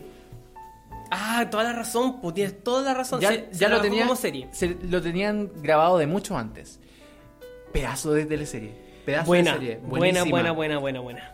creo que es de las pocas teleseries donde se construye la psicopatía de manera de manera Los dos pacos en esa teleserie. sí, po, de, ma- de manera cómo decirlo Eh, respetuosa y Sí, profesional digna. y profesional Ya. porque fue un caso real primero que todo entonces Sí. tenían tenían acceso a, a entrevistas material de archivo. material de archivo, entonces se, se conoce el, el, eso, eso el también contexto eso también habla muy bien del- de la producción de esa, de esa serie ¿Y sabes qué? porque hubo- se nota el proceso investigativo Otra cosa que a mí me encantó es que se tomaba, el- porque fue durante la dictadura este, este hecho, se hablaba de abusos, pero no se hablaba de la dictadura. Entonces fue como un tema súper de fondo que Claro. se, se entendía igual finalmente, que era la autoridad abusando de la gente. correcto Entonces, en ese sentido, genial. El último capítulo fue, el- creo que el único que menciona la dictadura. Qué inteligente es, es una sí es inteligente Sí, fue inteligente y tampoco fue larga fueron 100 capítulos. hoy la sentí más corta 100 capítulos fueron. Eh, Yo le echaba unos 70. Lo que pasa es que largaron. En ese tiempo fue cuando las teleseries empezaron a darse 4 días a la semana. ¿Ya? Ah. Esta la daban 5. claro Entonces, claro, por eso se sentía más corta en ese sentido. En el fondo porque ahí lo que está Canal 13 también tenía está teniendo ese problema de que tenía que cubrir en franjas programáticas porque se está quedando sin digamos programas de cabecera. Claro. Eh, oye Danilo, ¿sabes qué? Me abriste los ojos. No, no, no, no tan así, pero mm, se nota la pasión. Sí. Y como se nota la pasión, creo que tú tienes un comunicado Sí. Público que hacer en este podcast y que yo te ofrezco el micrófono para ya estar cerrando el tema de la semana, que Sí. es muy interesante. Muy Dejamos interesante. muchas secuelas de este Sí, tema abiertas y yo sé que- te va a encantar Sí. hacerlo porque, por ejemplo, a mí me encantaría hablar sobre todo de del hecho de que del decaimiento de que ha pasado, digamos, sobre todo con esto de que, puta, dejaron sin área dramática TVN de partida. ¿cachai? Pero que Mega tampoco ha hecho bien la pega, po. Al llevarse, digamos, a todo este talento, a Rostros, ¿cachai? La- a la Kena, Eh, Hizo una sola teleserie buena. O sea, y vamos definiendo lo que es buena, pues, como en... en- con, con qué vara vamos a medir lo que, lo que es bueno, ¿cachai? Claro, en guion, pero yo diría. Exactamente. Ya, pero que, que como eso abierto y, y la verdad me, me resulta súper súper interesante eh, volver a abordarlo en un futuro, digamos, Sí. ambos dos. Pero, si ustedes quedaron con ganas de más, de seguir eh, entrando en este mundo, ¿cachai? Que yo quedé fascinado de lo mucho que uno puede hablar al respecto de Sí. ello. Danilo tiene algo que decir. Sí, yo lo que quiero decir es que eh, el último tiempo, y lo he conversado contigo, eh, me he planteado mucho de qué tratar mi canal, de qué puede tratar, porque hablábamos de que un canal eh, de YouTube en sí, para que tenga éxito, entre comillas, tiene que ser en- eh, también, entre comillas, monotemático Focalizado. focalizado. Y yo por mucho he, he pensado mucho y, y he tenido varias ideas, todo, pero finalmente llega a la conclusión de que lo que- que a mí me apasiona hablar son teleseries. Eh, por un tema de que conozco más sobre el tema. Sí, definitivamente. Sí. Lo Qué bueno que estamos hablando de esto después Sí. de haber hablado todo esto, porque de verdad a mí me sorprende Sí. el conocimiento profundo que tú tienes, porque, o sea, no es mi área, eh, definitivamente, eh, pero ah, todo un mundo fascinante Sí. eh, en los entretelones un poco, no solamente del producto final Sí. que cada uno de nosotros puede experimentar, sino que los entretelones un poco de las mentes creativas detrás, digamos, los mecanismos, los, Sí. los artificios, digamos, del, del, del oficio. Eh, y que tiene- manejas mucho conocimiento, hasta fechas, viejo. Yo tengo un problema, mil problemas con las fechas Ah, siempre. claro. Y... Es que eh, las teleseries tienen la ventaja de que se hacen dos teleseries al año. Claro. Son, por ejemplo, tú en el cine es mucho más complicado porque ¿cuántas películas se hacen al año? No, es, es muchas. Muchas, po. Y, y, de- teleseries y- y con- 4 o 5 al año, Claro. chilenas por lo menos. Entonces es mucho más fácil aprenderse fechas en ese sentido. Y tú puedes conocer los procesos. Sí, po, Porque eh, el, el cine es mucho más hermético Sí. en ese sentido. Tú, tú Claro. sa- tú conoces antes de que una producción salga, digamos públicamente, en, si tú conoces entre telones de la producción es porque o se pegaron un condoro o derechamente va súper mal. Claro. La, la única manera en que tú te enteres cómo va es si salió mal. Claro. Entonces, mientras que hay como un cierto, digamos, cultura alrededor, digamos, de la producción de teleseries, eh, que a todo esto, en Cocholwe ahora, la próxima producción de Mega va a, ser- va a estar en Cocholwe también. Sí. Sí, así que vamos a estar al Danilo, Sí. vamos a tener al a Danilo entre ahí. medio de los arbustos. Yo, así, yo re- creo, yo creo que yo voy creo a tratar. va a voy ir a reportear, ¿o no? Yo voy a tratar de conseguir Sacar algún, al sacar alguna cuña. claro. Porque mi canal, ya, lo- no lo he dicho Ya, directamente, dilo, dilo, mi canal va a ser de teleseries. ¿Ya? Uh, ¿Cómo le vaya a cambiar el nombre? No. Voy a mantener mi nombre Mr. Danilo, pero va a ser de teleseries. Eh, por ahora. Porque es lo que me apasiona hablar finalmente. ¿Por qué? Porque yo siento que la teleserie hay mucho telenovelero de, de closet. The Closet.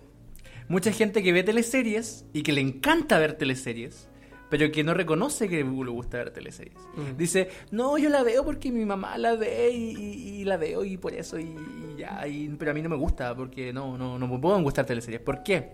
Hay una mentalidad, y de hecho lo, lo voy a explicar en, en el primer video que va a comenzar este proceso. Yo creo que te va a dar para varios videos. Sí, no, pero eh, este video que voy a comenzar, como para comenzar el proceso, voy a hablar de eso, de, de, eh, si te gusta algo, dilo. Ya. Como eh, existe esta cierta ¿Cultura? cultura de que a ti no te puede gustar esto porque no cumple con los estándares de lo que otras pueden lograr.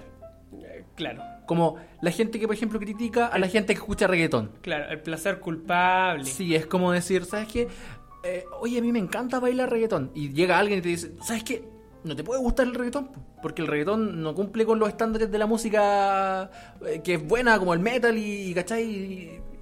¿Me entiendes o no? Entonces, algo así ocurre con las teleseries. Eh, existe este pensamiento de que porque las teleseries son simples, entre comillas, no son eh, dignas de ver o de gustar Claro. eh, cuando no es lo que buscan, pues buscan otra cosa, buscan ser emocionantes. Por ejemplo, el otro día vi un, un video de Watchmoyo de las escenas más ridículas de las teleseries. Y es como. Se burlan de la muerte de Drago, ponte tú, de, de Romané. Ya. Que- que Se nota que es un muñeco que cae toda la weá, ¿cachai? Y, Claro. todo, entonces como, Ah, sí, yo también lo vi. y es como, Sí. loco, hay, una hay un duelo a muerte de- de- eh, de- con cuchillos. Con cuchillo. ¿Cachai? Eh, en esta escena. Romané donde- termina con un duelo a muerte. Con donde cuchillo. dos hermanos básicamente, no son hermanos, pero dos amigos de Claro. toda la vida Que se pelean, hermanos, se pelean. Entonces, claro, en ese El, sentido el, el Melquiade con, sí, el, con el Drago. el Melquiade. Sí. ¿Cachai? Entonces, en ese sentido lo- como que se, se olvidan del contexto y se preocupan de los detalles. Por eso quiero de teleseries porque me gustan y porque quiero que los eh, telenoveleros de, de, de, de, mm, de Closet salgan y también reconozcan que les gusta, Ay, qué rico. básicamente. Qué rico. Y me imagino un- se abre un espectro de posibilidades para ti porque el. Para hablar, ¿cachai? De, Sí. de, de, de teleseries del pasado, que por qué eran tan buenas, por qué son Claro. tan bien recordadas, Claro. personajes icónicos, ¿cachai? Entre Exacto. telones de la escritura. Me aprendí, pu, me aprendí. Ojalá sí. también se haya aprendido otra cosa. Quiero decir dos cosas, simplemente, antes de terminar con el tema de la semana y ya pasar a la sección de comunidad. La primera cosa es que eh, pido una disculpa gigantesca a todos nuestros escuchas del extranjero. Espero hayan encontrado valor en todo lo que hablamos porque nos fuimos muy criollos al Sí, chancho. Sí, sí. Eh, porque hablamos de entretelones que son muy, muy, digamos, de, de nuestra producción china, que en el fondo ustedes pueden encontrar, digamos, em, similitudes o, o paralelismos, digamos, con las producciones de sus respectivos países. La, la telenovela es algo muy, muy latinoamericano, Sí. muy hispanoamericano. Eh, pero por ese lado, disculpa si hicimos que saltaran esta, esta fracción del podcast. Eh, vamos a tratar de ser más... em, Universal. universales, pero eh, lo, lo requería. Eh, Es lo que más conocemos también. Sí. Eh, igual yo veo a Canilo, a Canilo, Ah. a Danilo en su canal si le va bien, ¿cachai? Después internacionalizándose y ah, analizando, no sé. O por favor, si hace un video de la esclava Isaura y de cómo es pionera, digamos, en la, en la telenovela histórica brasileña, invítame, por favor. Sí, Ya. dale. Eso. Y segundo, eh, el próximo capítulo hablemos de reggaetón. Hablemos de reggaetón. Hablemos de reggaetón. Pum, patum, patum, patum. Vamos, vamos a una pausa y de ahí volvemos Vamos con. a la pausa. No sé cómo Lo se de- lo dejamos no sé- con Tusa. No sé qué.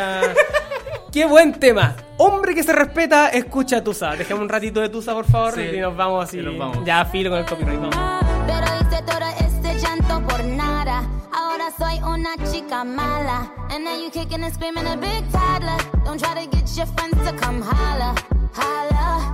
Ayo, I used to lay low. I wasn't in the clubs, I was on my J.O. epic fail. So don't tell your guys when I say a bail. Cause it's a new day, I'm in a new place. Getting some new days, sitting on a new face. Cause I know I'm the baddest bitch you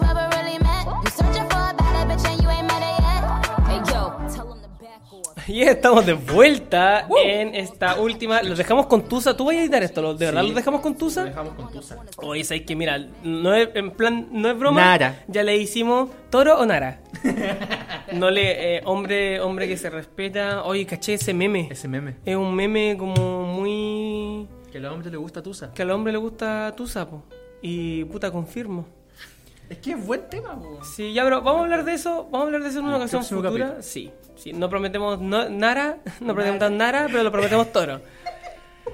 Eh, chicos, estamos en la parte final de este podcast que como sabrán los que ya nos escuchan recurrentemente es la sección de comunidad donde aceptamos todo lo que son comentarios, sugerencias y por supuesto preguntas del respetable que nos pueden dejar a través de todos los medios señalados como siempre Twitter e Instagram en cualquiera de nuestras cuentas personales, las de Danilo son Arroba Mr. Danilo. Y las de ambas, J- Twitter y Instagram. Correcto, y las de JP son arroba JP Quiroz con doble Z. En particular, lo voy a decir al final cuando nos estamos despidiendo, pero estoy haciendo cositas entretenidas en mi cuenta personal de Instagram, sobre todo, y en Twitter igual en el fondo.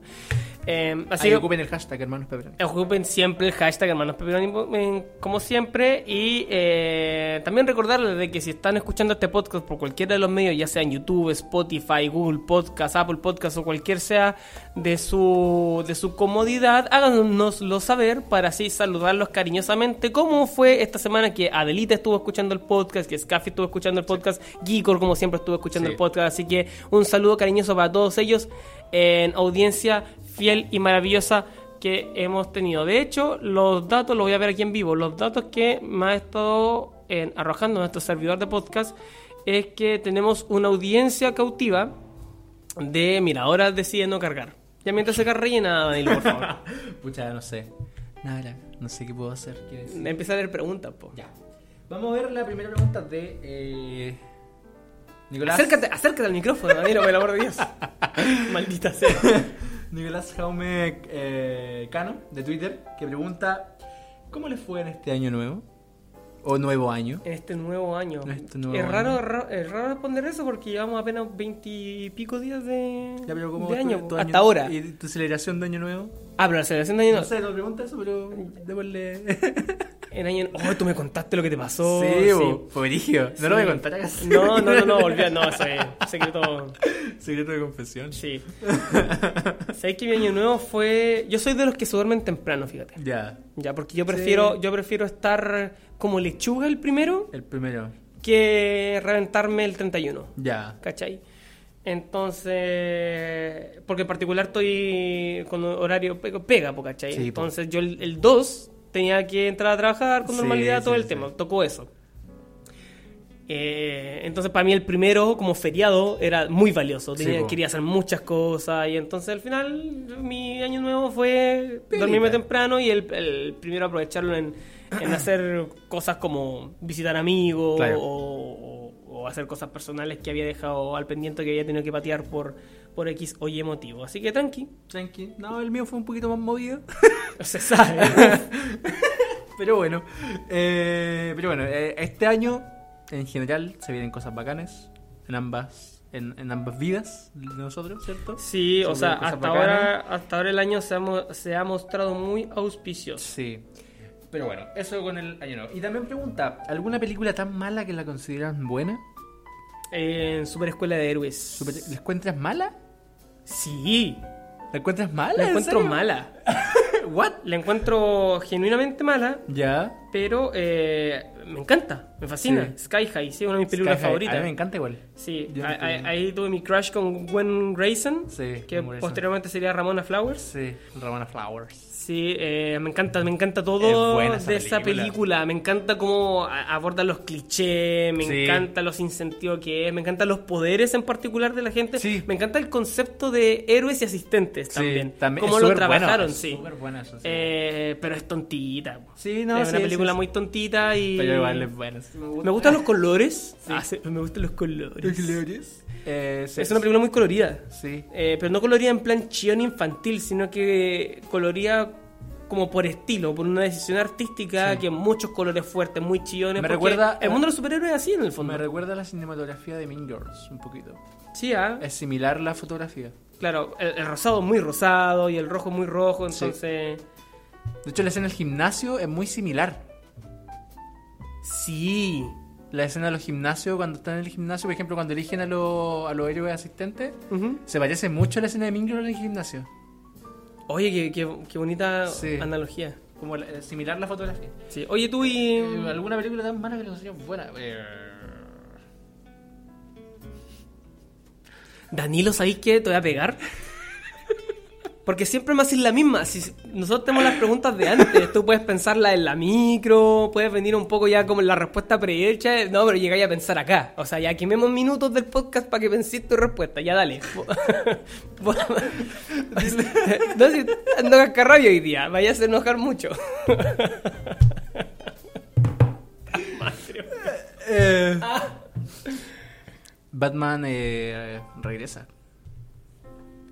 Eh, Batman Returns, la segunda. ¿Tú dices que es mala la segunda de Burton? Yo digo que es mala. eh, Porque si tú me dices que te encanta Batman Forever, ponte tú Batman y Robin. Es que no me gustan esas tampoco. Ah, la ya. encuentro buena. No, te, no, no das en cuenta buenas si no te gustan. Batman regresa es. Mira, todo lo bueno que tiene son ese estilo, es personajes, es todo eso. Pero igual el guion es un poquito tontito. Sí, igual. Sí, pu, ¿cachai? Como el guion es bien eh, ridículo muchas veces. De por sí, Batman es un concepto bien ridículo. pero que se puede explorar cosas bacanas y todo eso. Pero igual eh, eh, hay que reconocer que tiene ciertos tropos eh, o ciertos clichés. Eh, pero bueno, a mí me, me gusta demasiado Batman Returns. Pero la encuentro, no la encuentro una buena película. Ya. No lo encuentro una buena película así como de, de, de- de- obje- objetivamente, entre comillas. No, no me gusta la palabra objetivamente, pero bueno. Sí, Batman Returns diría yo que es una película tan mala que la considero. Mira, yo voy a hacer un video de ensayo donde explico desde mi perspectiva, pero también de mi conocimiento, em, que efectivamente la palabra no es objetivo, Sí. sino que es imparcial. Imparcial. Que tú puedes decir eh, imparcialmente Mm, que la película es mala. Sí. Porque ahí estás, dejando, fu- ahí estás dejando fuera tus sentimientos, ¿cachai?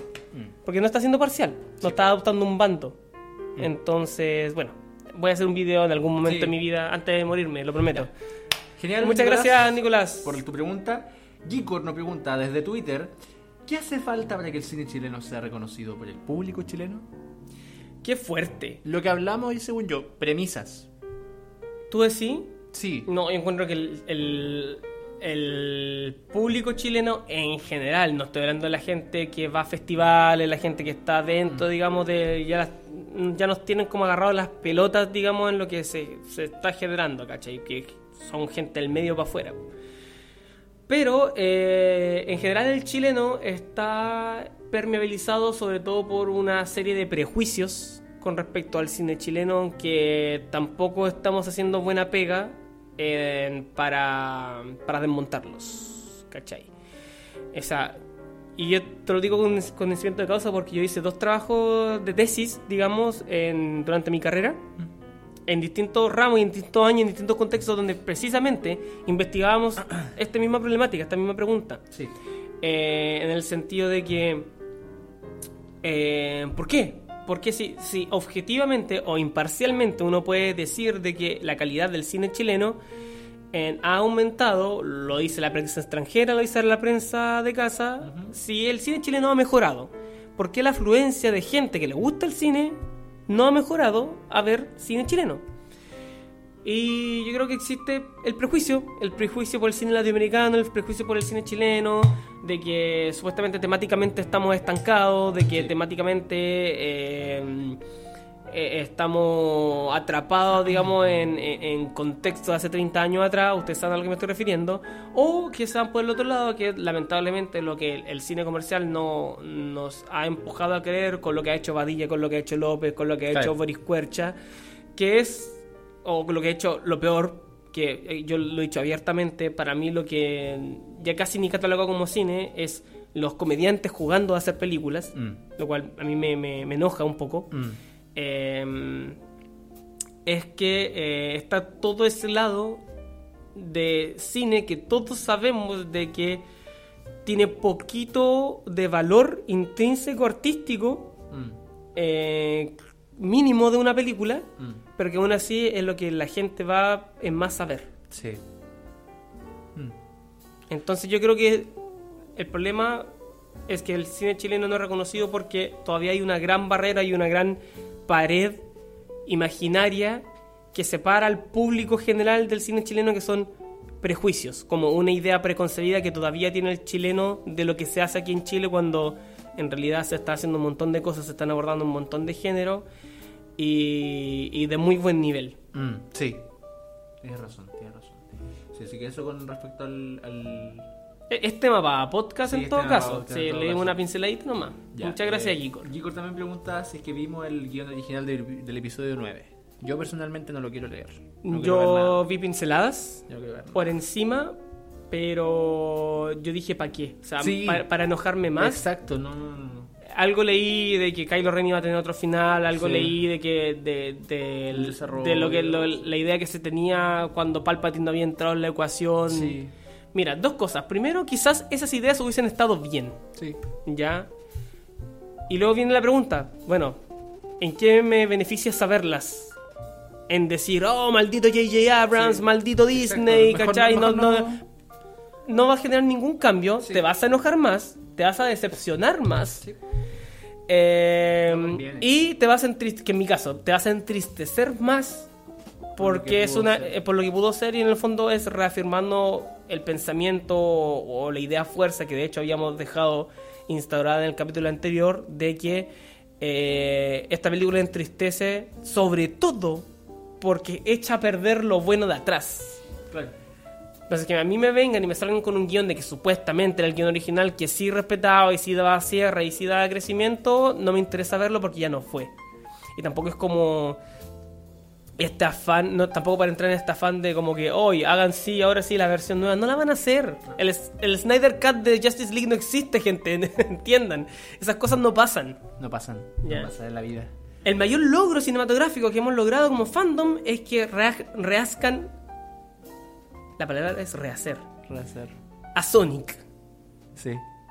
Ese es el mayor logro, gente, que podemos aspirar. sí, En- sí, a sí, nivel de, de- de- A Sonic. Oye, que Claro. se estrena el 14 de febrero. 14 de febrero. ¡Oh, qué increíble panorama para el día de los! Genial. Ver Sonic. Ver Sonic.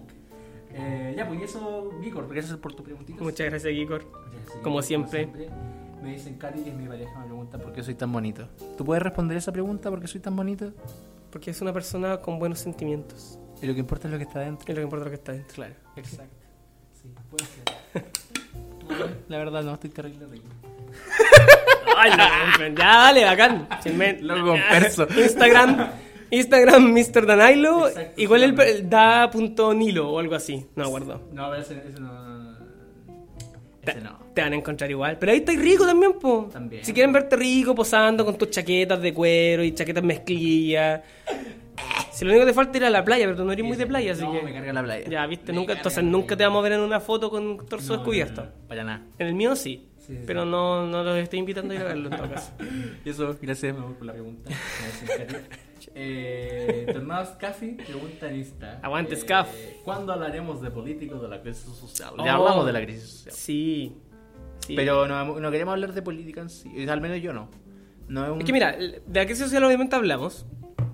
En, en los cana- en los capítulos, sobre todo cuando estaba pasando. Sí. De Real. Sí, porque fue justo cuando empezamos el podcast. Fue, fue ese mismo El día. capítulo 2 ya estaba... el capítulo de Joker. Sí, porque el capítulo Joker ahí Sí. estaba como todo ya... Fue como... Sí. Este, este podcast existe porque Chile despertó. Sí. este podcast eh, continuó porque Chile despertó. Sí, no, no, no le hablamos de política por opción, no porque lo evadamos, ni porque no tengamos opinión al respecto, tampoco porque en nuestra privacidad sí encuentro que hablamos bastante, digamos, de todas cosas en realidad.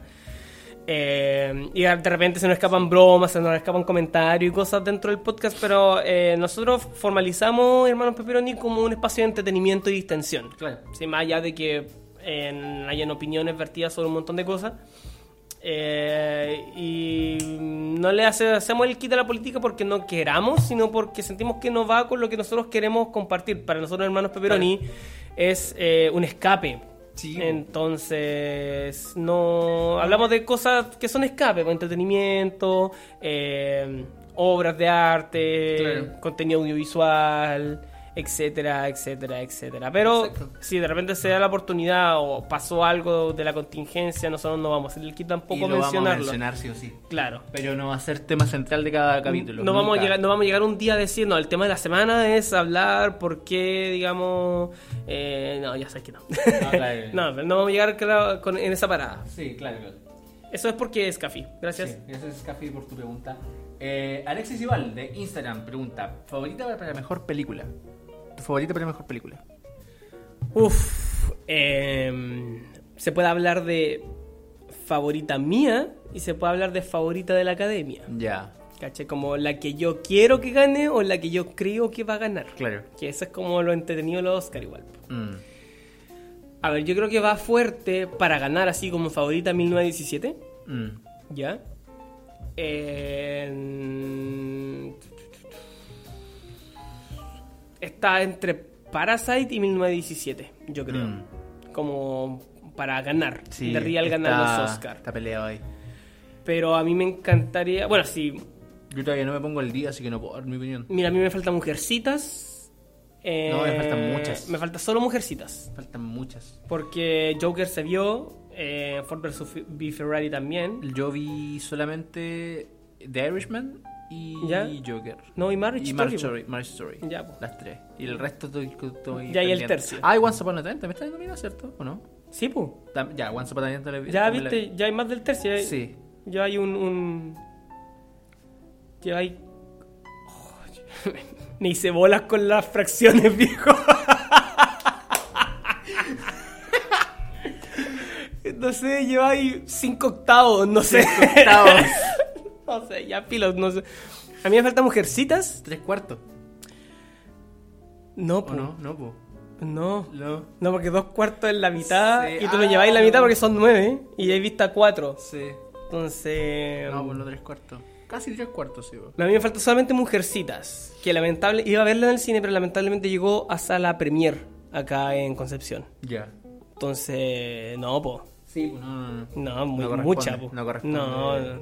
Para el bolsillo, no. po. Sí, no, no, no, no estamos para lujos, pues, no Eh, estamos para gastar ese dinero. De, de las que he visto, mi favorita hasta ahora es Marriage Story. De las favoritas de, de las que están nominadas. ¿Ya? Eh, claro. De las que están nominadas, mi favorita. Porque. O igual, Once Upon a Time. Podría ser. Estoy entre esas dos. Eh. Once Upon a Time, que me encantó. eh, De verdad, yo. yo- Mira, a mí me encantaría que ganara Jojo Rabbit Sí. o Marriage Story. Pero de hecho son dos que están bien lejos. Yo creo que va a ganar o Parasite, que tampoco creo que gane porque le van a dar el premio a mejor película internacional así fijo. Mm. Y el, el Oscar, los Oscar no tienen los cojones para darle No. el Oscar a mejor, la- la mi- el mismo Oscar. A, o sea, dos Oscar a la misma película en película extranjera, de habla extranjera y mejor película secas. No lo hicieron con La vida es bella, no lo hicieron con Roma, a pesar de que se morían de ganas por hacerlo, yo lo sé. Sí. Así que no van a tener los cojones para darse la No lo van a Parasite. hacer, no. Así que creo que en 1917 va a ganar. eh, estoy bien con ello. Eh, a mí me gustaría que lo hiciera Marriage Story, que no creo que la gane. Y Jojo Rabbit está genial, pero después vamos a hablar de eso. Sí, para hablar de Jojo Rabbit. Pero eso, gracias Alexis Iván por tu pregunta. Eh, Oye, The Irishman se desinfló brígido. Se desinfló mucho, así como, ah, el, el, el, el regreso de Scorsese. eh, la gran poronga, así como que, ah, y trajo a Pecci, a De Niro, y, Y y al Pacino, y película de tres horas y Nadie media, y Netflix, ¿cachai? Y se desinfló caleta. No se ha llevado casi nada en esta temporada No, de premios. nada, nada. No estoy diciendo que la película sea mala. Estoy diciendo que Se el, el- alboroto, sí, pues, no era para tanto alboroto Sí. en el fondo. Pero bueno, Ulises 11 pregunta: ¿Qué opinamos de Frozen? ¿Es una película? Opino que es una película que se estrenó el año 2000. Ya, pero está siendo objetivo. está siendo objetivo. Opino que. Datos objetivos, así. Opino que. Opino que tiene la canción más increíblemente hincha pelotas de, de la historia del cine. ¿Sabes qué? No, No, no, la canción más hincha pelota de la historia del cine es la, la de Whitney Houston. Sí, esa. O sea, por favor, es esa. Esa, es esa, es esa, es esa. Sí, diría que sí. Pero ¿sabes No, pero hablando en serio, o sea, Frozen. Eh... Me gusta compararla, me gusta decir, por- me gusta compararla con Enredados, porque Enredados no ha recibido el amor que, que se merece. Ya, Enredados es mucho mejor que Frozen, mira, pues sí. mucho mejor que Frozen. Frozen es una película que se ganó el, el- el, eh, la popularidad que fue explosiva. No entiendo por qué. O sea, entiendo por qué, porque es parte del marketing y fue planificado así, po. pero no sé, como que enredado fue, siento yo, tenía mucho más valor. Eh, sé que no me gusta tanto Enredados. Si es por eso, si en esa parada, yo creo que Moana es, Ya. tre- es tremendísima, tremenda. Ya. ¿Ya? Eh, si estamos, digamos. Es que enredados tiene a, a Chayanne. Oh, y, Dana, y a Dana Paula. No, pero no, ahí no, no, no. no, pero ahí no. ahí no, no con Chayanne, no, con Chayanne. Ah, ya, pero es que ahí no estoy siendo imparcial, po. Lo que hablábamos recién. Chayanne, po. Que Ya, no podéis ser imparcial con Chayanne. No. ¿Terminó con una idea de Chayanne esta, Sí. este podcast? Sí, por supuesto, yo, yo voy con eso. Ya jugamos con el copyright, entonces ya vamos con el Al copyright. chancho, Al po, un ratito. ya. Vamos con Chayanne, si al final ya nos mamamos tres canciones copyright. Ya, pero ¿qué? Mira, Frozen para mí, de partida, es una proeza. eh, no, no voy a decir proeza. eh, es una película con mucho valor artístico. Sí. Me acuerdo que cuando salió la película, eh, más allá de que yo siento que no tenía una animación puntera, de hecho, hasta podría decir que si uno ve la primera Frozen, ya sentís como que está un poco vieja y desfasada. ¿Cachai? Estoy hablando de la primera Frozen. Eh, pero En locaciones esa película es bien pobre. es bien planita, po. Es pobre. Sí, ni siquiera ni siquiera Arendelle, que es como un pueblo igual como súper pintoresco, siento que no tiene tanto como para ofrecer. No.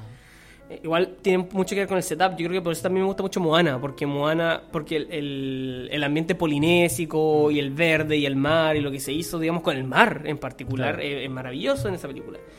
Eh, pero Frozen, claro, palidez en ese sentido, pero encuentro que es, es como bonita, es como, es como, a ver, elegante. Es una película elegante, por ese lado creo que llama mucho la atención. Eh, a mí me encanta Ana, creo que es una de mis princesas de Disney favoritas. O sea, de hecho, es una de mis princesas Disney favoritas. Ana, no Elsa, porque Elsa es reina. Claro. Ana. Eh, me encanta Ana, estoy como. Tengo como un crush con Ana. Ya. ¿Ya? Eh, me encantó cómo la construyeron con personaje, me encantó la, la, la moraleja que ella aprende en la, en la película, que es casi como una moraleja Disney, en Disney anti-Disney. Anti-Disney. Sí, eso también me parece fascinante. Sí, súper genial. Eh, Sí, pero... me, me gustó Hans, ¿cachai? Ya, pero. Pincelada gorda. Frozen, creo que es una película que se infló más, quizás, de lo que merecía. Sí. Pero siento que sí tiene méritos intrínsecos para ser un clásico.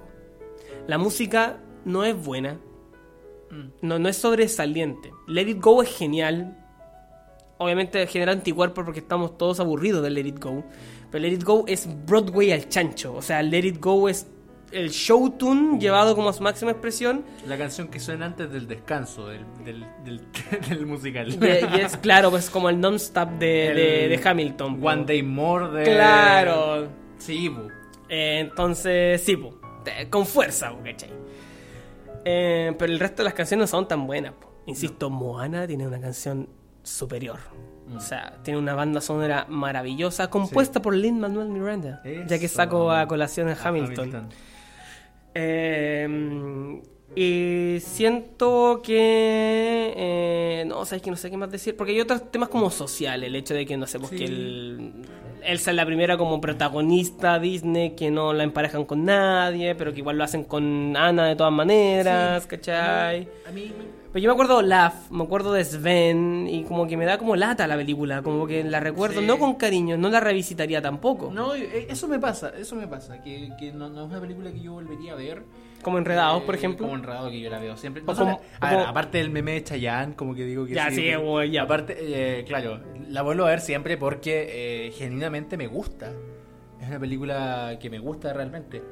Eh, Frozen me, me falta eso. Me falta eso, eso de revisitarla. Que un poqui- Es que ¿sabes lo que me pasa con Frozen? Me pasa un- una cosa similar a lo que me ocurre con Zelda Ocarina of Time, por ejemplo. ¿Ya? Haciendo como la analogía videojuego. ¿Ya? Es un videojuego que sí es recordado y y Zelda Ocarina of Time es inflado a cagar, así como el videojuego. El videojuego, El videojuego. ¿cachai? Pero lo que me pasa con, con Frozen es algo similar que a mí no me causa lo mismo. Porque, claro, son, eh, corre- eh, en Time tiene sentido porque es un juego de, de cierta época. Pero me parece un juego pequeño. ¿Ya? El mapa es, por ejemplo, ya es pequeño. Ah, ¿cachai? sí, po. Es un juego pequeño y, y que se alarga innecesariamente. Sí. Se alarga innecesariamente porque podrías eh, jugar el mismo juego sin necesidad de hacer esas caminatas eternas en un mapa que está vacío. ¿Cachai? Que no, O sea, como no me- el, el- el centro de Hyrule. po. Sí, es como que no me genera ninguna emoción estar en ese mapa, para nada. Tan, tan, tan, Como que a mí no me gusta tanto Time. Y voy a, Yo soy fanático de Zelda, yo no puedo opinar mucho me, en voy, realidad. me voy a tirar el internet encima, weón. Con pues dale.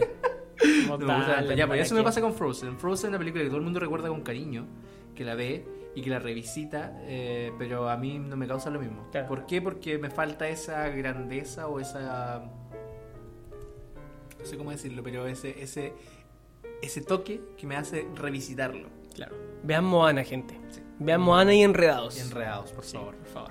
Ya, y eso con la pregunta de Frozen. Y nos vamos con la última Muchas rapidito. gracias. ¿Quién la había hecho? Eh, Ulises 11. Ulises 11. Nos vamos la- con la última rapidito. Ulises 11. Eh, Hope, Albarn. Hope Albarn. Es como la esperanza de Sí. Albarn. Albarn como el... Eh, opinión de Jojo Rabbit en 1917. Yo no la he visto, así que tú dale esto espacio. ¿Ya?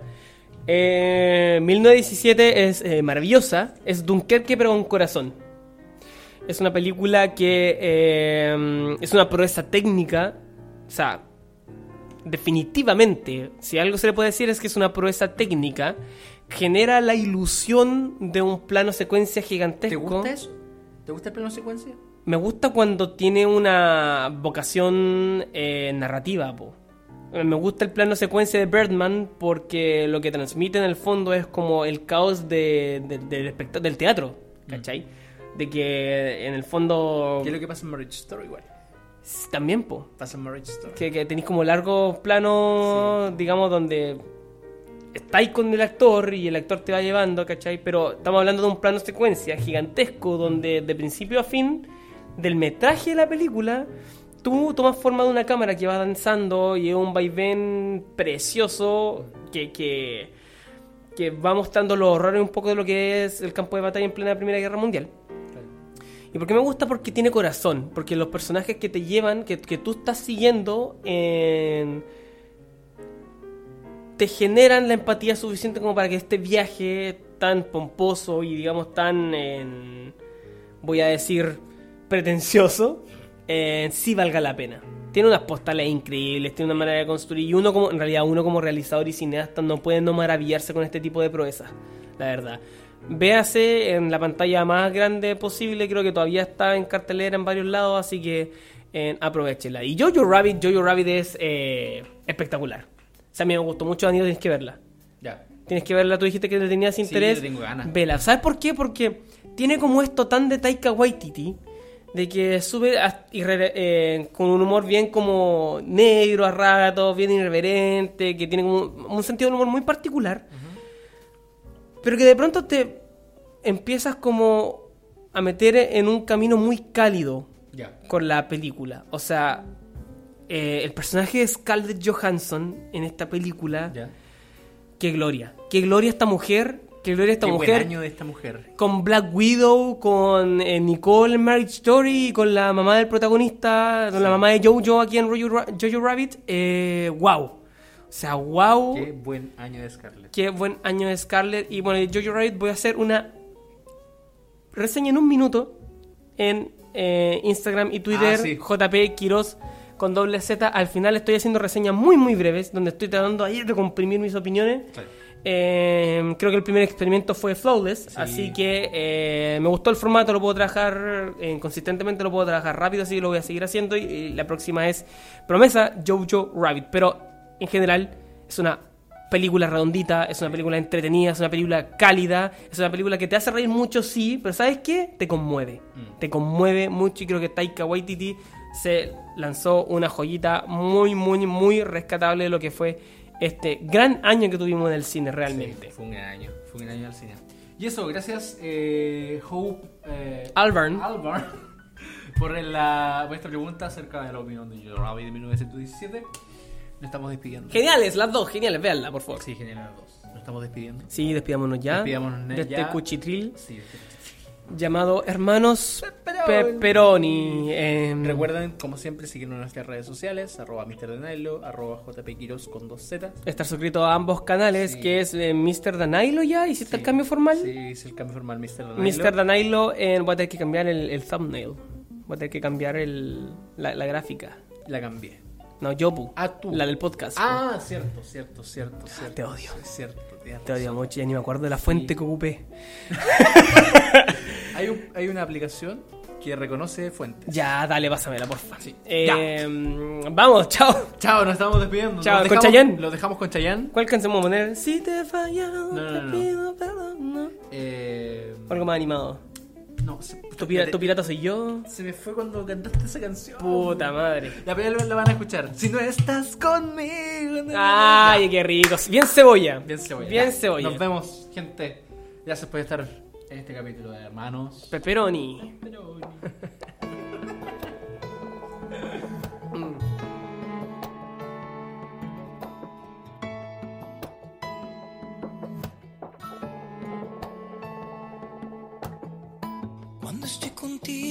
crece mi esperanza. Has alimentado el amor de mi alma. Y sin pensarlo el tiempo me robó el aliento. ¿Qué será de mí si no te tengo? Si no estás conmigo se me escapa el